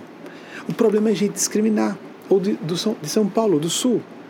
O pensamento que é em em São Paulo capital, em Meaanto, que é do Rio. É, então, coisinhas assim. Aí eu fiz uma brincadeirinha com isso tudo. Quanto o tio disse era maior, mas porque o pessoal do Rio chia um pouquinho mais, São Paulo encurta mais, bota um rezinho no lugar do R, blá blá blá. E fiz uma brincadeirinha com o sotaque, ninguém sabia exatamente se era de São Paulo ou do Rio. E então, agora vamos voltar, vamos à hora da verdade. Há muitas pessoas de minha região que estão se submetendo a se aculturarem, embora profissões existam e que exigem que a pessoa, por exemplo, trabalhar com multidão e, televisão, é melhor que você faça, faça bota um tizinho dizinho, diminua essa abertura dessas vogais. Eu não faço isso e não farei. Me recuso. Estou na televisão desde 1994, mas respeito profissionais de televisão que façam isso. Porque torna mais chique torna mais elegante. É como botar um penteado novo, não é? Aí chega aqui, aí a pessoa de São Paulo do Rio, os americanos aqui, vocês no Brasil têm esse vício, né? Botam um tio um dia aqui, ou botam um a Maria, a Paula. Você não pode botar artigo na frente do nome, mas em Rio, no Rio e São Paulo se fala o Pedro. Eu lembro que quando eu criança ouvi isso, chegando no sul do Brasil, eu achava que as crianças eram muito infantis. O Pedro, a Maria, tem que botar na frente para dizer que é menina? Ou por que esse artigo? Porque no Nordeste não utilizamos o artigo antes de nomes próprios. No inglês não se usa. E por que essa história de site? Dite? Que isso? Light. Eu ouvi isso no aeroporto do Brasil. Eu não ouvi. Meu Deus, tem estrangeiros aqui. Now boarding gate 8. Meu Deus do céu, uma pessoa. de outro idioma. Se eu não conhecer muito inglês e não for do Brasil, não vem. O que foi que ela falou? Isso é inglês, que idioma foi esse? Now boarding gate 8. Isso não é nada. Em inglês não é. Alguém quis falar bonitinho. O interessante é que é da região do Nordeste. Aí botam um TD, como o pessoal do Sudeste fala, ai, Coca-Cola Light. No Rio puxa assim o final, né? Adoro o pessoal do Rio, tô falando por isso. Ou, eu me lembro de uma moça que ela previu tanto a fala. Não tem problema a, a frase fica maior na, no último fonema da, da última vogal do que em toda frase que vem antes. Inclusive o não. Aí ela disse. Ah, ela disse um não. Tem problema. Tem, pro, tem problema. Não, não tem problema. é divertido. Nós não consideramos uma pessoa que tem o sotaque do Rio inferior, nem de São Paulo. Mas por que a pessoa de São Paulo do Rio nos considera com sotaque inferior? Aí então, nessa, nessa ocasião, que eu estava na hiperobesidade, não fiz cirurgia bariátrica, reduzi, emagreci 40 quilos, estou na obesidade leve, estou assim por um tempo, depois emagreci um pouco mais, estou há um ano nesse, nessa massa em que estou, um ano e meio. E, então agora eu vou mudar. Vou falar com meu sotaque normal. Amigas e amigos, todas as pessoas mudaram o comportamento comigo. Repito, todas mudaram o comportamento comigo. Era a mesma pessoa, com a mesma roupa, com a mesma língua, o português norma culta. Tudo, tudo, tudo, tudo. Isso é muito primário. Agora pergunte a elas se elas têm preconceito contra nordestinos. Não, não, nenhum. Lindo seu sotaque do Cariri. Eu vi uma esposa de um diplomata. Que lindo esse sotaque do Cariri.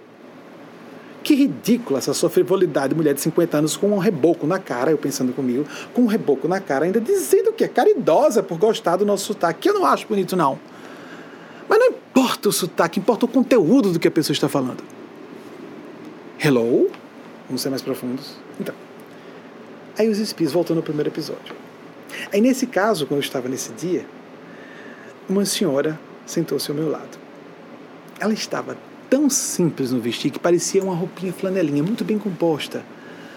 Tão simples, parecia que ela estava fazendo um passeio com as amigas um domingo de manhã. Muito simples. Tudo discreto, as joias discretas, a maquiagem discreta, lindíssima. Falando baixo. Aí chegou a hora, estudo de casa.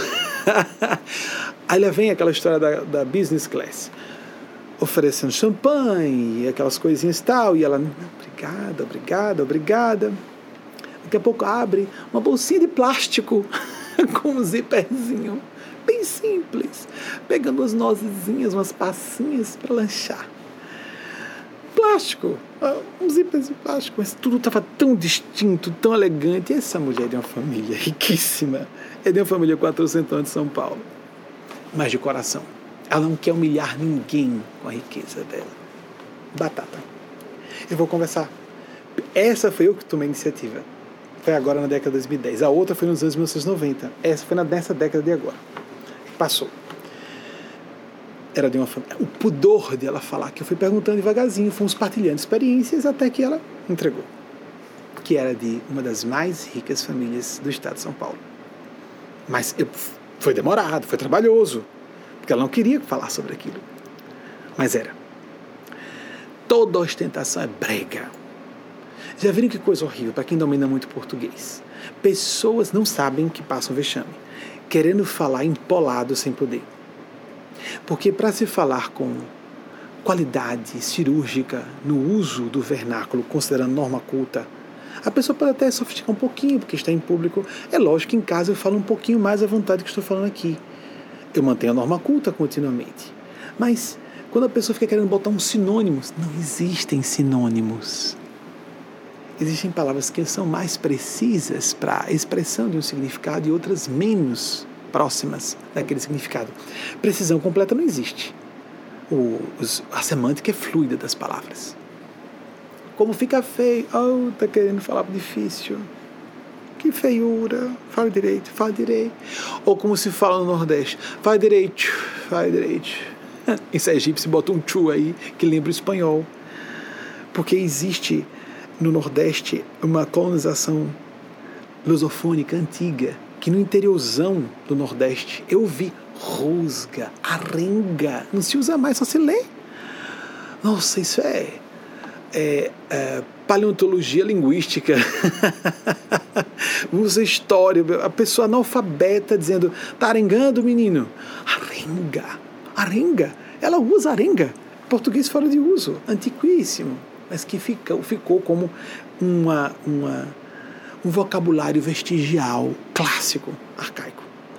Estamos falando aqui de forma. Uh, entrelaçada de conceitos, porque precisamos lembrar as pessoas que espiritualidade, espiritualidade de Deus não são para pessoas vazias, dogmáticas, superficiais ou incultas, mas para pessoas que utilizem o conhecimento da forma certa e a percepção dos eventos de forma certa. Voltando ao episódio. O primeiro episódio, lá atrás, dos anos 90, quando eu estava mais magro, como estava, estava com uma massa semelhante de hoje, e estava na classe comercial. Não precisava, fui para a classe comercial. E os espíritos então disseram: muito bem, e você concluiu bem.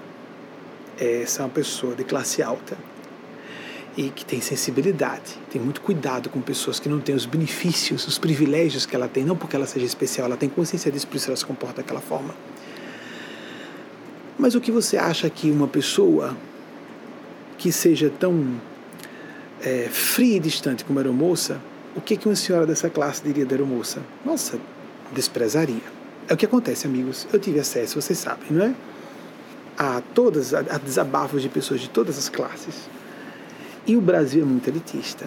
Mas, meu Deus do céu, essa pose madame. E ela é uma garçonete do ar. É só para isso, é nada. Minha filha, se você quer se portar como madame, seja, mas uma garçonete que fala uma raspinha de dois idiomas e fica em cima de um avião, servindo as mesas, e você se acha especial? Ah, então, sim, sim, o que vocês querem dizer com isso? Porque eles mostraram um caso de uma pessoa, me fizeram lembrar de uma pessoa que disse isso. O que vocês querem dizer? Que essa senhora também está errada, da mesma forma. Se há um distúrbio de uma aeromoça de se julgar madame sem ser, que é uma aeromoça, está no serviço.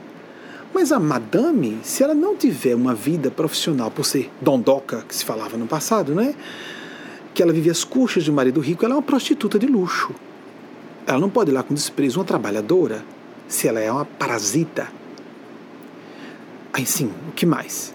Vamos adiante. Vamos imaginar que seja um homem ou uma mulher de grande uh, resultado e êxito profissionais e que olhe com desprezo uma pessoa que se julga superior porque está a serviço? Sim, eu pedi que continuassem.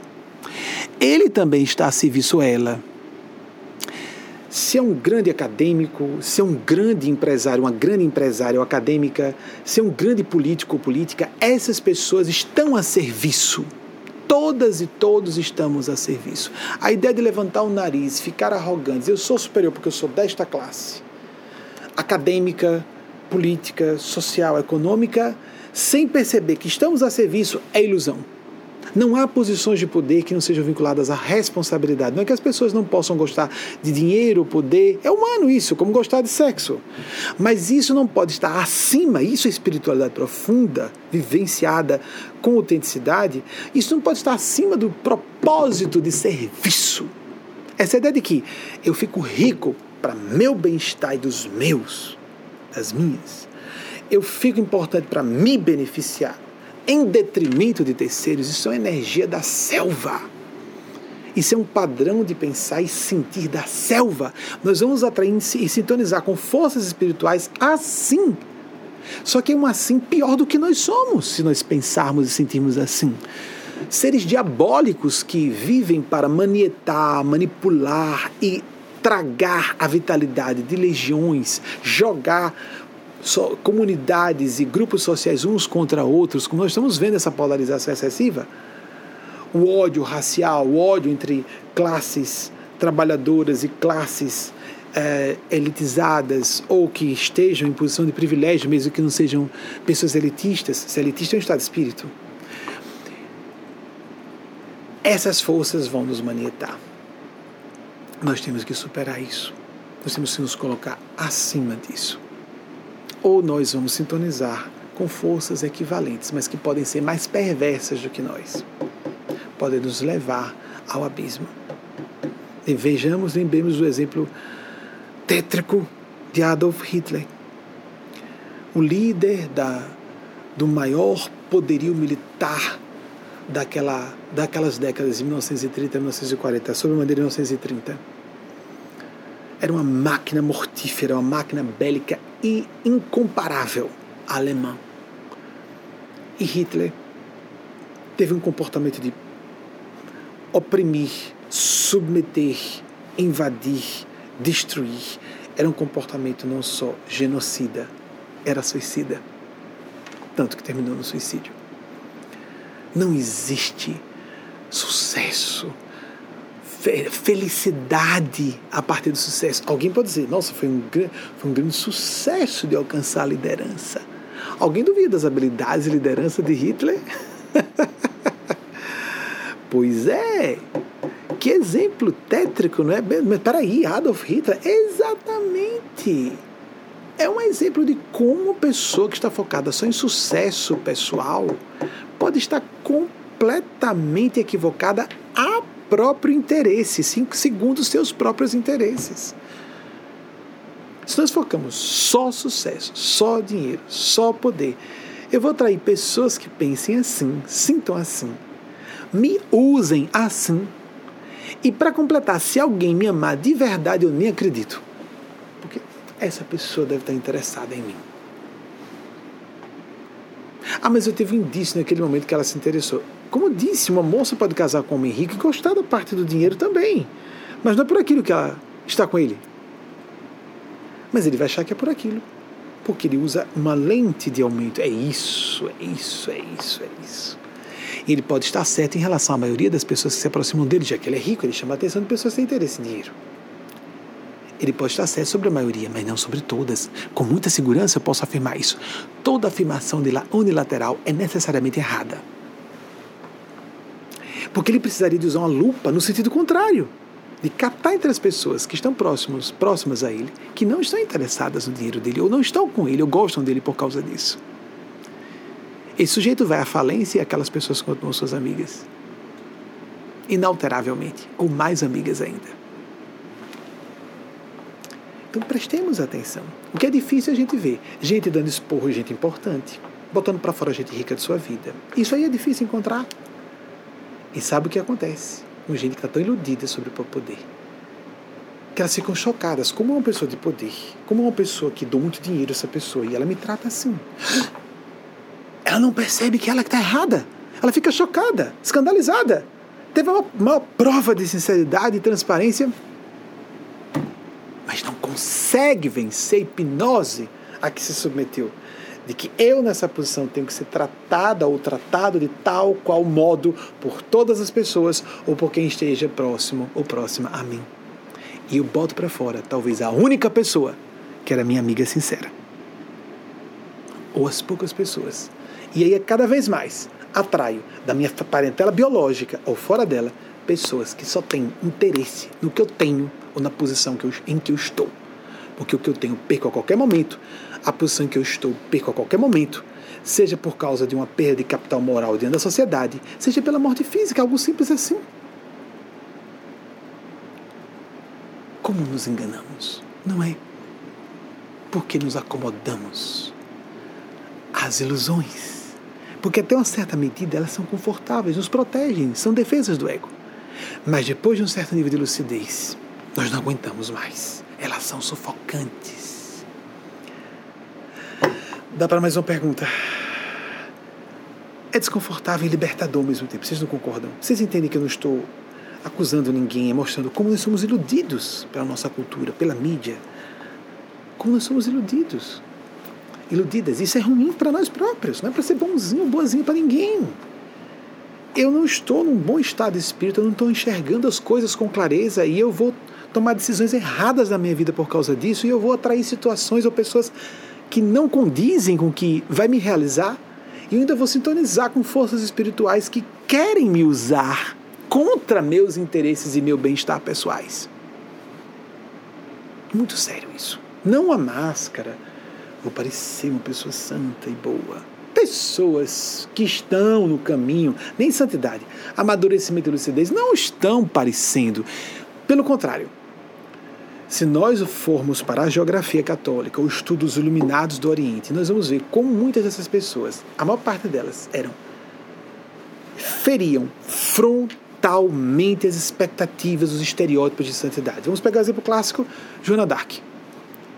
Uma moça no início do século XV, com licença, no início do século XV, que se vestiu de homem, disse que não era uma mulher, era um soldado, e foi até o Delfim francês, provou que era médium, porque ela reconheceu, no meio de uma cilada que foi montada para despistá-la, alguém estava no trono que não era o rei.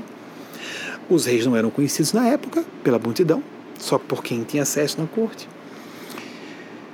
Ela lidera o desagregado e desmoralizado exército francês numa guerra que já estava com quase 100 anos na época, a famosa Guerra de 100 Anos usando técnicas de estratégia militar que não existiam na época, entre 14 e 17 anos, analfabeta,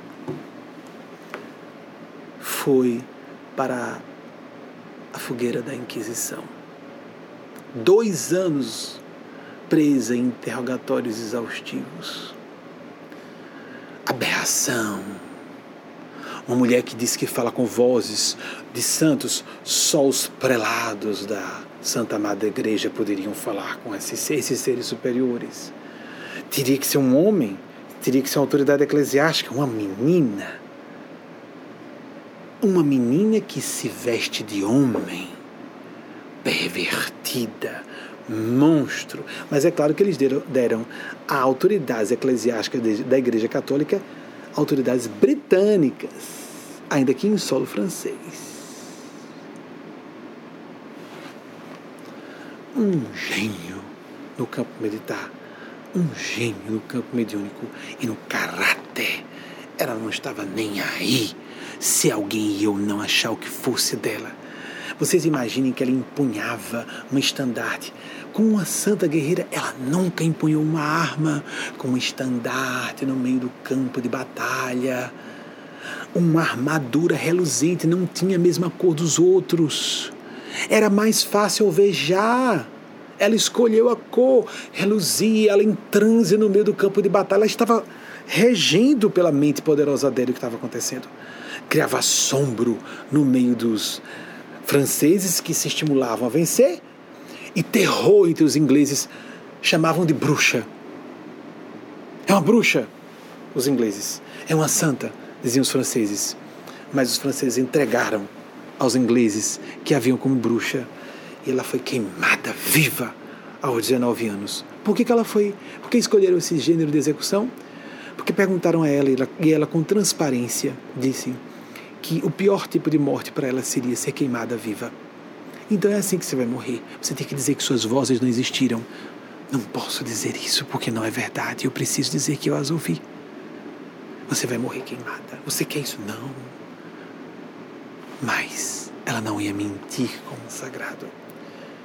Quando as chamas, as labaredas lamberam as carnes vivas de João Dark, que era um homem trans. Hoje nós sabemos o que significa isso. Alguém que diz que é um homem, um homem. São João Dark a plenos pulmões ele gritou: Minhas vozes são verdadeiras. E, um, num brado mais alto: Jesus!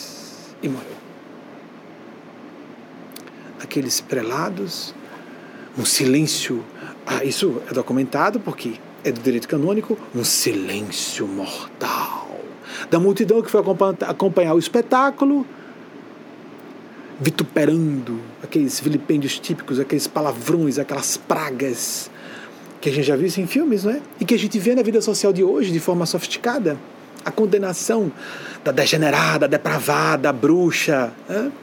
Silêncio mortal. As pessoas viram que era uma alma santa. Tarde demais. Ela se sublimou. 19 anos apenas e a vida daqueles que a condenaram se despedaçou nos anos seguintes. Foi tão o processo, a coisa foi tão grave que em poucos anos iniciaram o processo de canonização dela, movidos de culpas medonhas e de desgraças sucessivas. Alguns enlouqueceram, foram à falência, mas tragédias, o tamanho da injustiça que cometeram. Uma enviada celeste de alta envergadura evolutiva, para que, mesmo analfabeta, mesmo nascendo em corpo de menina, mesmo uma criança, era uma criança, 14 anos, analfabeta, camponesa. A gente não tem noção da, do grau de desinformação de uma pessoa naquela época, adulta, experiente, letrada, que tinha acesso a livros, bibliotecas minúsculas. Quanto mais nós vamos falar de uma criança de 14 anos, do interior francês, camponesa, era um gênio no sentido intelectual, gênio no sentido mediúnico, gênio no sentido do caráter dos sentimentos, em todos os sentidos. Mataram essa moça, é claro, isso é ofensivo demais, é chocante demais. Como disse Tom Jobim sobre brasileiros e brasileiras, o sucesso no Brasil é ofensa pessoal. No Brasil apenas isso é mais destacado. Isso é na espécie humana toda. Martin Luther King sabia que ia ser baleado. E foi baleado. Eu gostaria, poucos dias antes de morrer, é um registro histórico disso, num sermão dele. Gostaria de chegar. Quem não quer uma vida longa? Mas eu temo que não chegue aos 40 anos.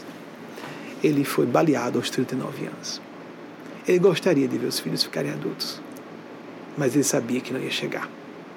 Chocou demais. Bob Kennedy, JFK, eles foram democratas, defensores dos direitos civis, das liberdades individuais, não importando a raça. Chocante demais. Como Abraham Lincoln, um século antes. Chocante demais. Matem essas pessoas. Aí a gente não vê a virtude dessa pessoa. Não, mas eram, eram homens ricos e brancos e de poder. Então tem mais mérito. eram filhos de um bilionário. Viveram cercados de privilégios, chegaram ao poder para defender os direitos das minorias. Fantástico! Pagaram com a vida, os dois. John Kennedy e Bob Kennedy. Os dois, mortos a queima-roupa. Um em 63, um em 68. Assim, é, a distância entre o assassinato de Martin Luther King e Bob Kennedy foi de dias. E um século antes, Abraham Lincoln. A mesma década, 1860, só que do século anterior. Eu prometi uma pergunta, vai uma pergunta. Ficamos aqui desenvolvendo o que os Espíritos queriam que eu falasse a parte da provocação de Marcos. Não pode haver espiritualidade autêntica, é sintonia. Nós vamos atrair pessoas fora do corpo que sintonizem com os nossos sentimentos, os reais, os ocultos. Não só ocultos no sentido daquilo que nós ocultamos para as pessoas, mas ocultos aquilo que nós queremos ocultar de nós mesmos. É claro que esses seres tentam, eles são muito melhores que nós quando apelamos para o céu sinceramente, para o plano do bem. Mas para eles sintonizarem conosco, tem que haver alguma paridade, alguma semelhança. O semelhante atrai o semelhante. A nossa, o nosso sentimento mais nobre vai encaixar com os mais densos ou inferiores desses seres angelicais. Para haver uma coincidência de frequência vibratória. Frequência padrão de pensamento e sentimento. Se quisermos acessar os anjos, nos melhoremos um pouquinho como seres humanos. Não há outro caminho. Temos que fazer sinceramente, isso vai se retratar em nossa atitude. E atitude não é só o comportamento que externamente as pessoas observam, nossa forma de, nos posicionar ao interpretar eventos, pessoas, situações.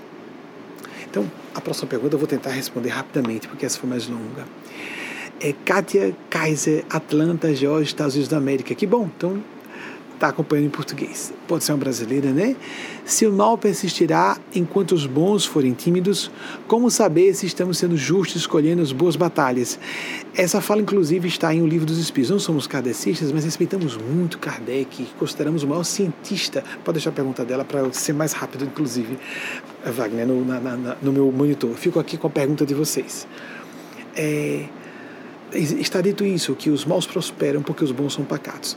As boas batalhas, bom você colocar, porque pressupõe, Kátia, concordamos com você, que estamos em campo de batalha. Jesus disse: Não vim trazer a paz, mas a espada. Estamos no campo de batalha. Isso não é uma visão sombria da vida, é uma visão realista. É um campo de batalha, um campo de labuta, trabalho, batalha, aprendizado, cura e busca de serviço. Tudo isso são faces, todas elas componentes do que é o domínio de realidade da condição humana.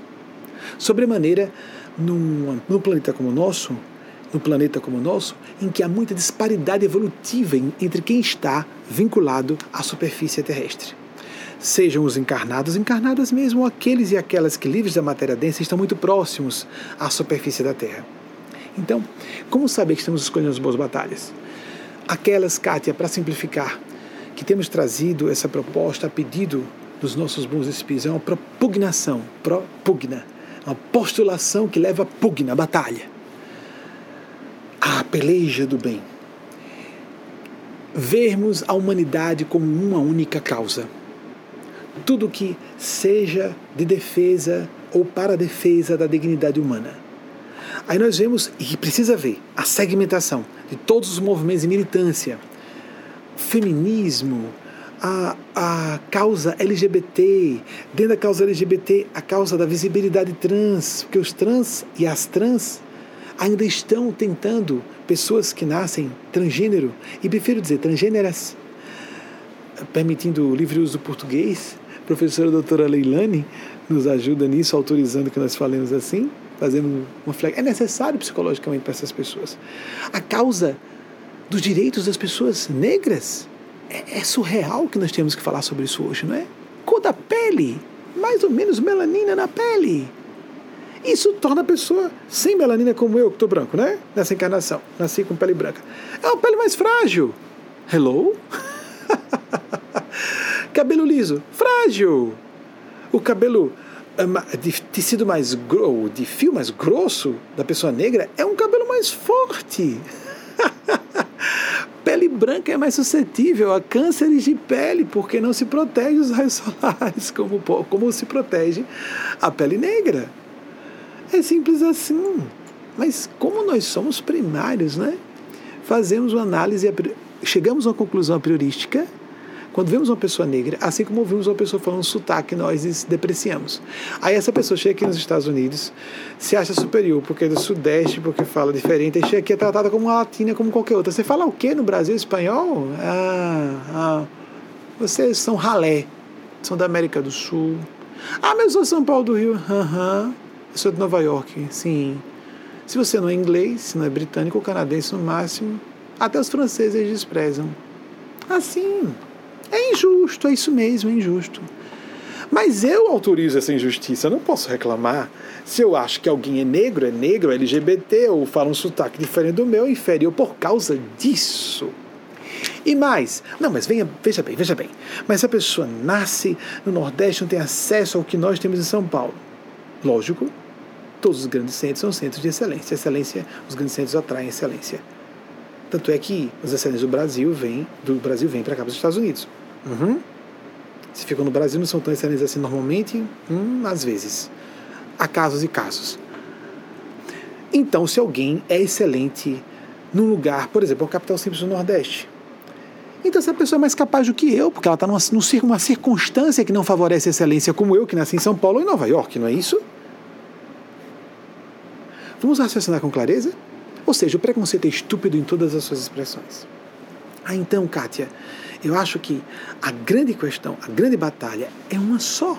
Foi a proposta para o nosso Senhor Jesus, voltando a Ele. A batalha, São Paulo falou, combati o bom combate. Em defesa de qualquer minoria, de qualquer expressão personalíssima, qualquer vocação, qualquer classe profissional, ninguém pode ser visto como inferior. Alguém pode ser menos desenvolvido em cultura, isso é diferente. Aí quem é mais desenvolvido o que deve fazer? Eu preciso ajudar essa pessoa.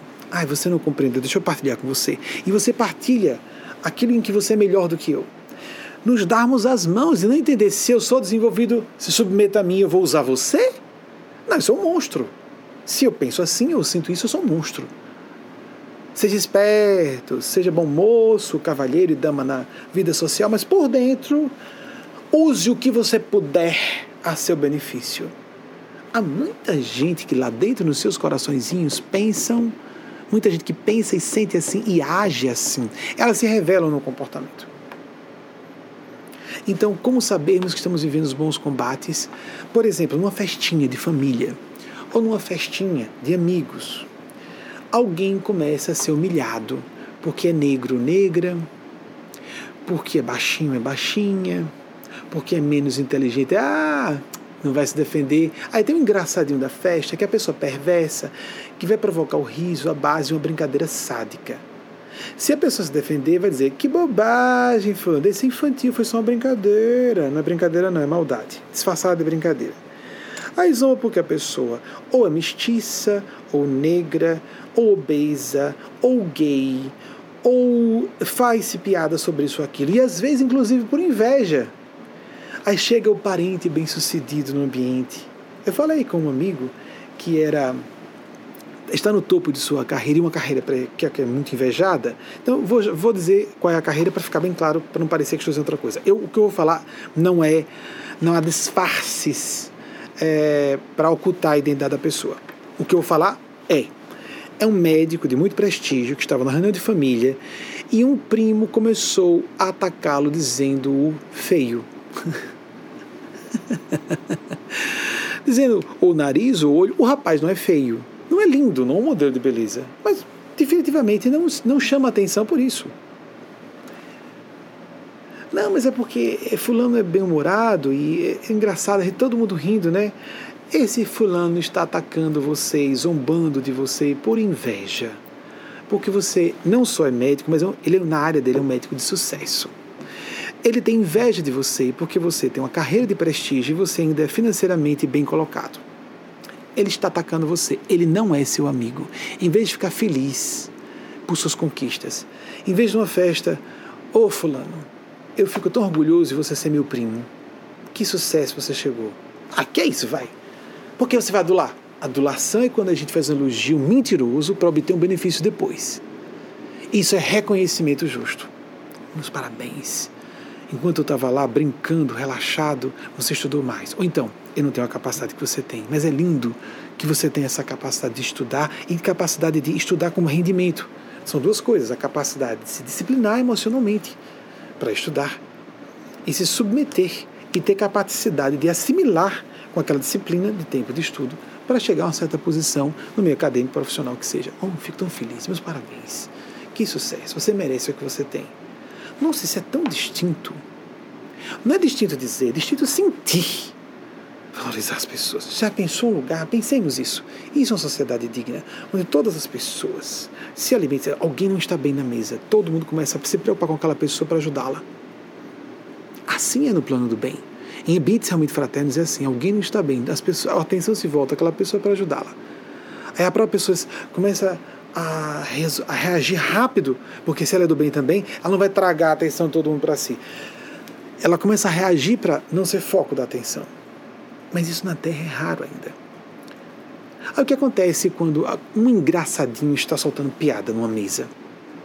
Nós normalmente nos calamos. A própria pessoa, se ela tem autoestima, por exemplo, esse rapaz teve dificuldade de ver isso, eu fui falar com ele. Porque seu primo falou assim, ah, ele, ele é um tipo engraçado, é o jeito ele está usando o humor para atacar você sem inveja. Ele não é seu amigo. Ele é seu parente biológico, mas não é seu amigo. E não é uma pessoa de bem. Não é uma pessoa bem intencionada. Ele está mentindo, ele está procurando alguma coisa em você para atacar você, para abater você. Ele hostiliza você pelo seu sucesso. Há autores que comentam: pessoas de sucesso são cercadas de ódio, principalmente na família. Não são amadas, são normalmente detestadas, mas por pessoas mesquinhas. Aqui nos Estados Unidos, por exemplo, a pessoa de sucesso é admirada, é respeitada. Mas voltando, o que acontece? As pessoas, algumas pessoas perversas riem junto e outras riem sem graça. Nossa Senhora, começou fulano com o festival kit de maldade dele, né, ou dela. Mas deixa eu ficar calado, calada, porque se eu disser qualquer coisa, eu vou ser o próximo, a próxima. Qual é uma boa batalha? No dia a dia, estou dando um exemplo simples. A gente parte em defesa da pessoa. Ô oh, fulano, você está falando de cicrano que é orelhudo e você que é barrigudo? Ou então, Ô, oh, Fulano, você está falando de, de Cicrano, por... a situação que eu falei há pouco, você está falando de Fulano porque ele tem o nariz ou a orelha assim assado, ou porque ele é médico bem sucedido e você tem inveja de, do sucesso dele? Não queiram estar perto de mim no momento desses, porque eu digo isso. Já criei climões horríveis em vários lugares, aí eu evito ir. Porque onde eu estiver, está no, no raio dos meus ouvidos, eu sou chamado à responsabilidade. Comigo, a maldade pode ser aplicada contra mim ou contra pessoas ao meu lado. Interessante, mas o seu caso. Pá! Aí geralmente eu procuro, como já sou mais treinado para isso. Aí você vai dizer, mas se eu fizer isso, eu não vou poder nunca mais voltar nesse lugar. Exatamente, não volte. Mas essa pessoa vai me detestar, ela vai me atacar. Responda, se defenda.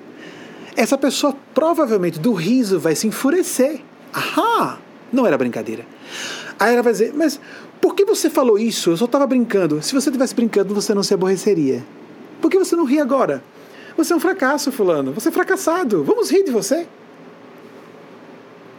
Você não está aborrecido porque o outro é fracassado? Na aparência? Não era não, não era não, estava exagerando tudo. Porque se chamasse atenção realmente, ou nariz, ou olho, o que fosse, ou orelha, não chama atenção em nada, o cara é charmosão. Eu o conheço. Não, não chama atenção, não um, um arte de cinema. Não, não chama atenção para isso. E nem está preocupado com isso. Há mulheres que não estão preocupadas com a doutrina, a hipnose, que mulher tem que ser sempre linda, sempre jovem, sempre magra, linda e jovem. Não pode cometer esse pecado imperdoável de envelhecer, não é? Homens podem envelhecer, mais ou menos. Mulheres não. É? Aí algumas começam a compensar ficando cada vez mais magras para ver se compensam estarem ficando velhas. Você viu estrelas de cinema assim? Que vão ficando cada vez mais magras à medida que envelhecem para ver se compensam estarem ficando velhas. Fazem zilhões de cirurgias plásticas. Uma coisa é a pessoa se vestir bem, se cuidar, se arrumar em qualquer idade. Outra coisa é a gente perder o senso das proporções. O que é importante para eu ser realmente amado, amada, respeitado, respeitada. Por quem me valorize? Porque se eu estiver no lugar desses e a minha atitude em defesa de alguém criar mal-estar com os anfitriões ou com as pessoas, essas pessoas não são amigas minhas, não são pessoas do bem, e é um favor que eu faço a mim, a meu bem-estar, não só daquela pessoa, ser persona não grata naquele ambiente. Não volto mais. É claro, melhor para mim é um ambiente de pessoas perversas e mesquinhas ou covardes que se acompliciam e por isso estão tendo demérito diante das leis da vida, elas vão atrair os engraçadinhos e os perversos, porque elas se acovardam se não estiverem pessoalmente sendo feridas. Estamos expostos a isso. A perder laços de, da, da família biológica, dizendo a verdade. Nos momentos como esse. Maldade pura, pessoa rindo. Maldade pura, inveja pura. Territorialismo puro, invasão pura. Estamos dispostos a isso houve um episódio em que. Ah, porque quando a gente não deve ser a pessoa que cria problema no ambiente. Não vai. Não vai. Num certo momento, uma prima minha disse, usando um apelido carinhoso para não identificá-la, Benjamin, estou fazendo porque meus primos de faixa de idade aproximadas. Eu tenho muitos primos dos dois lados. Né? Uma prima disse, estou fazendo 50 anos. Aí começou a chorar no telefone, falando comigo, usando um apelidinho carinhoso eu não consegui me emocionar. Eu devo ser desviado da causa espírita porque apenas não quero me dizer mais ligado a uma religião formalmente organizada, que o kardecismo é. Apenas é diferente. Cada religião formalmente organizada tem suas características próprias. É uma religião formalmente organizada. Tem federação espírita, etc. Tem etc, etc, etc. É uma religião. É uma doutrina. Tanto se chama doutrina espírita. É uma doutrina. Eu me desliguei. Para quem é de um ambiente sem visão espiritual correta, muitos kardecistas não me consideram desviado, enganado, porque não pertenço mais ao grupo. Então nós somos como o pessoal do Islã. Você é de Alá, ou você está condenado ao inferno, ou evangélicos, ou você se converte à minha religião, você vai para o inferno. Nós estamos vendo o que acontece nas igrejas evangélicas, algumas, né?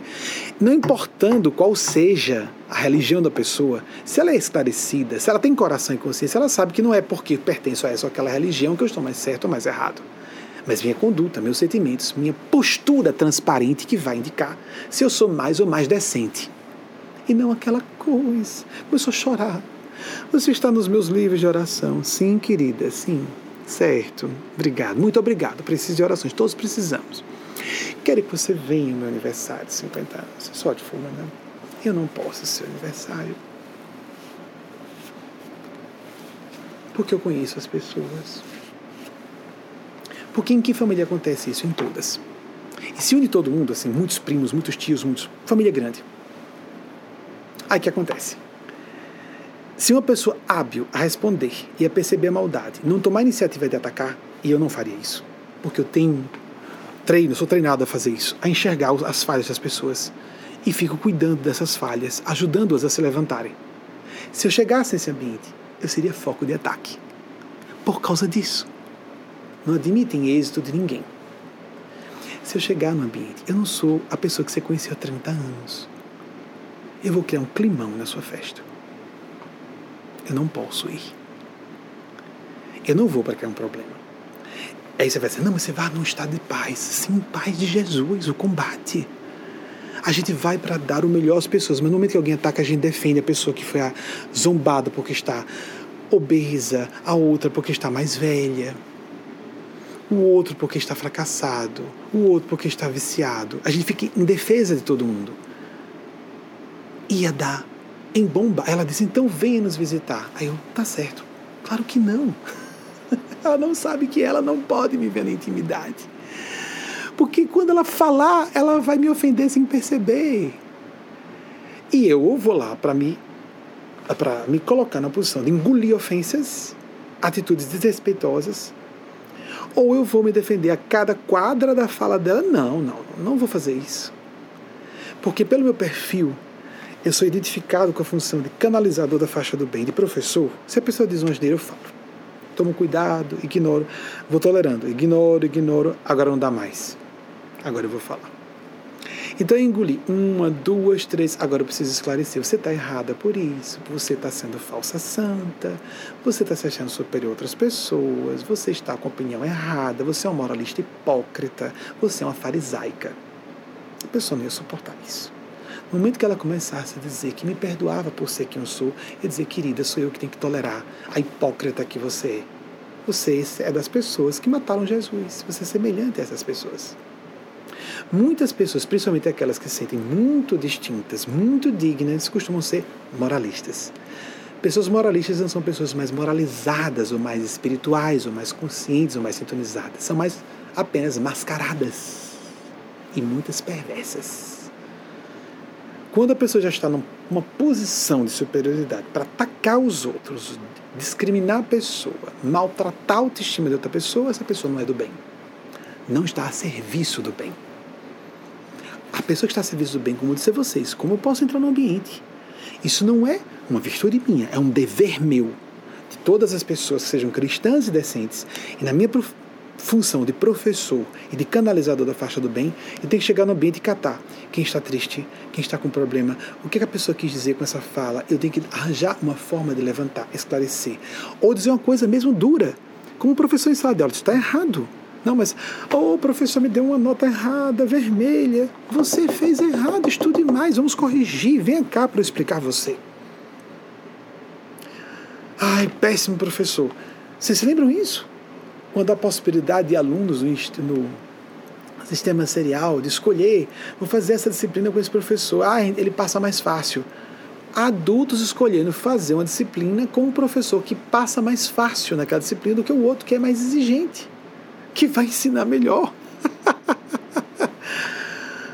Quem quer aprender vai para os professores mais difíceis, que exigem mais. É claro que há professores perversos aí, cruéis. Mas eu quero um professor que puxe de mim, é lógico, eu quero aprender. Aquele que passe informação e não fique. Aquela ideia do professor bom, de criancinha adolescente. Ai, o professor esperou que a diretora passasse. Vamos, vamos falar piada, vamos brincar, vamos. Vou, vou liberar vocês para o recreio. Eita, que professor bom. É, mas nós temos essa mentalidade até hoje, muitas e muitos de nós. Deus bom é Deus que me dá dinheirinho, é, sexozinho bom, facilidades, nada de decepções. A vida é cheia de perdas, decepções e frustrações que são lições de vida. E os ganhos são muito maiores, há muito mais graças.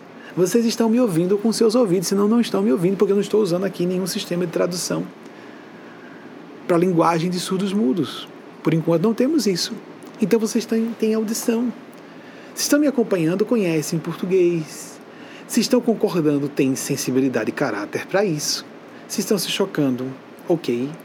Tem quem fale outras coisas. Aí tem muita gente para falar diferente do que eu falo. Muito, muito, muito, muito. Mas quem precisa ouvir o que eu tenho a dizer, diz: Meu Deus do céu, encontrei o meu lugar. Não é? Porque há quem esteja nessa faixa, que está por aqui de hipocrisias, de blá blá blá, cheio de não só conteúdo dogmático sem lastro racional, como inclusive conteúdo perverso com máscara de bom mocismo, quixotismo barato, cheio de intenções pérfidas, ocultas, nem tão ocultas. É fácil perceber que a pessoa está contra as intenções. Tem um momento, é por isso que as más religiões, e maus religiosos e religiosas principalmente, estão fomentando o ateísmo e o desespero, levando a 800 mil mortes por ano. Não é só enfermidade mental, são as redes sociais, são essa quantificação da qualidade pessoal, são esse, é essa idolatria do prestígio e do sucesso pessoal ou pessoais. Temos que passar a ser mais consciência, mais sentimento, valorizar mais as relações que temos com as pessoas, valorizar mais a satisfação de ler, de aprender, de ser uma pessoa melhor, de servir mais à coletividade, com ou sem dinheiro, com ou sem prestígio, com ou sem casamento ideal. buscar o fazer e fazer o seu melhor. Este é o bom combate, não há outro. Nós usamos palavras diferentes para isso, nós podemos colocar argumentos diferentes, mas é isso. Buscai primeiramente o reino de Deus sua justiça e demais se vos acrescentará. Então, primeiro, esse combate, o demais, virá por consequência. Uma excelente semana para todas e todos nós. Que Nossa Senhora Maria Cristo, Nosso Senhor Jesus, Nosso Senhor Gabriel nos abençoe a todas e todos. E com vocês, numa produção da equipe em vídeo, para emoldurar em uma produção audiovisual, a mensagem que Eugênia Aspásia, nosso guia espiritual, trouxe de Maria Cristo para essa semana. Uma excelente semana para todas e todos. Espero que na próxima semana possamos estar aqui mais uma vez ao vivo.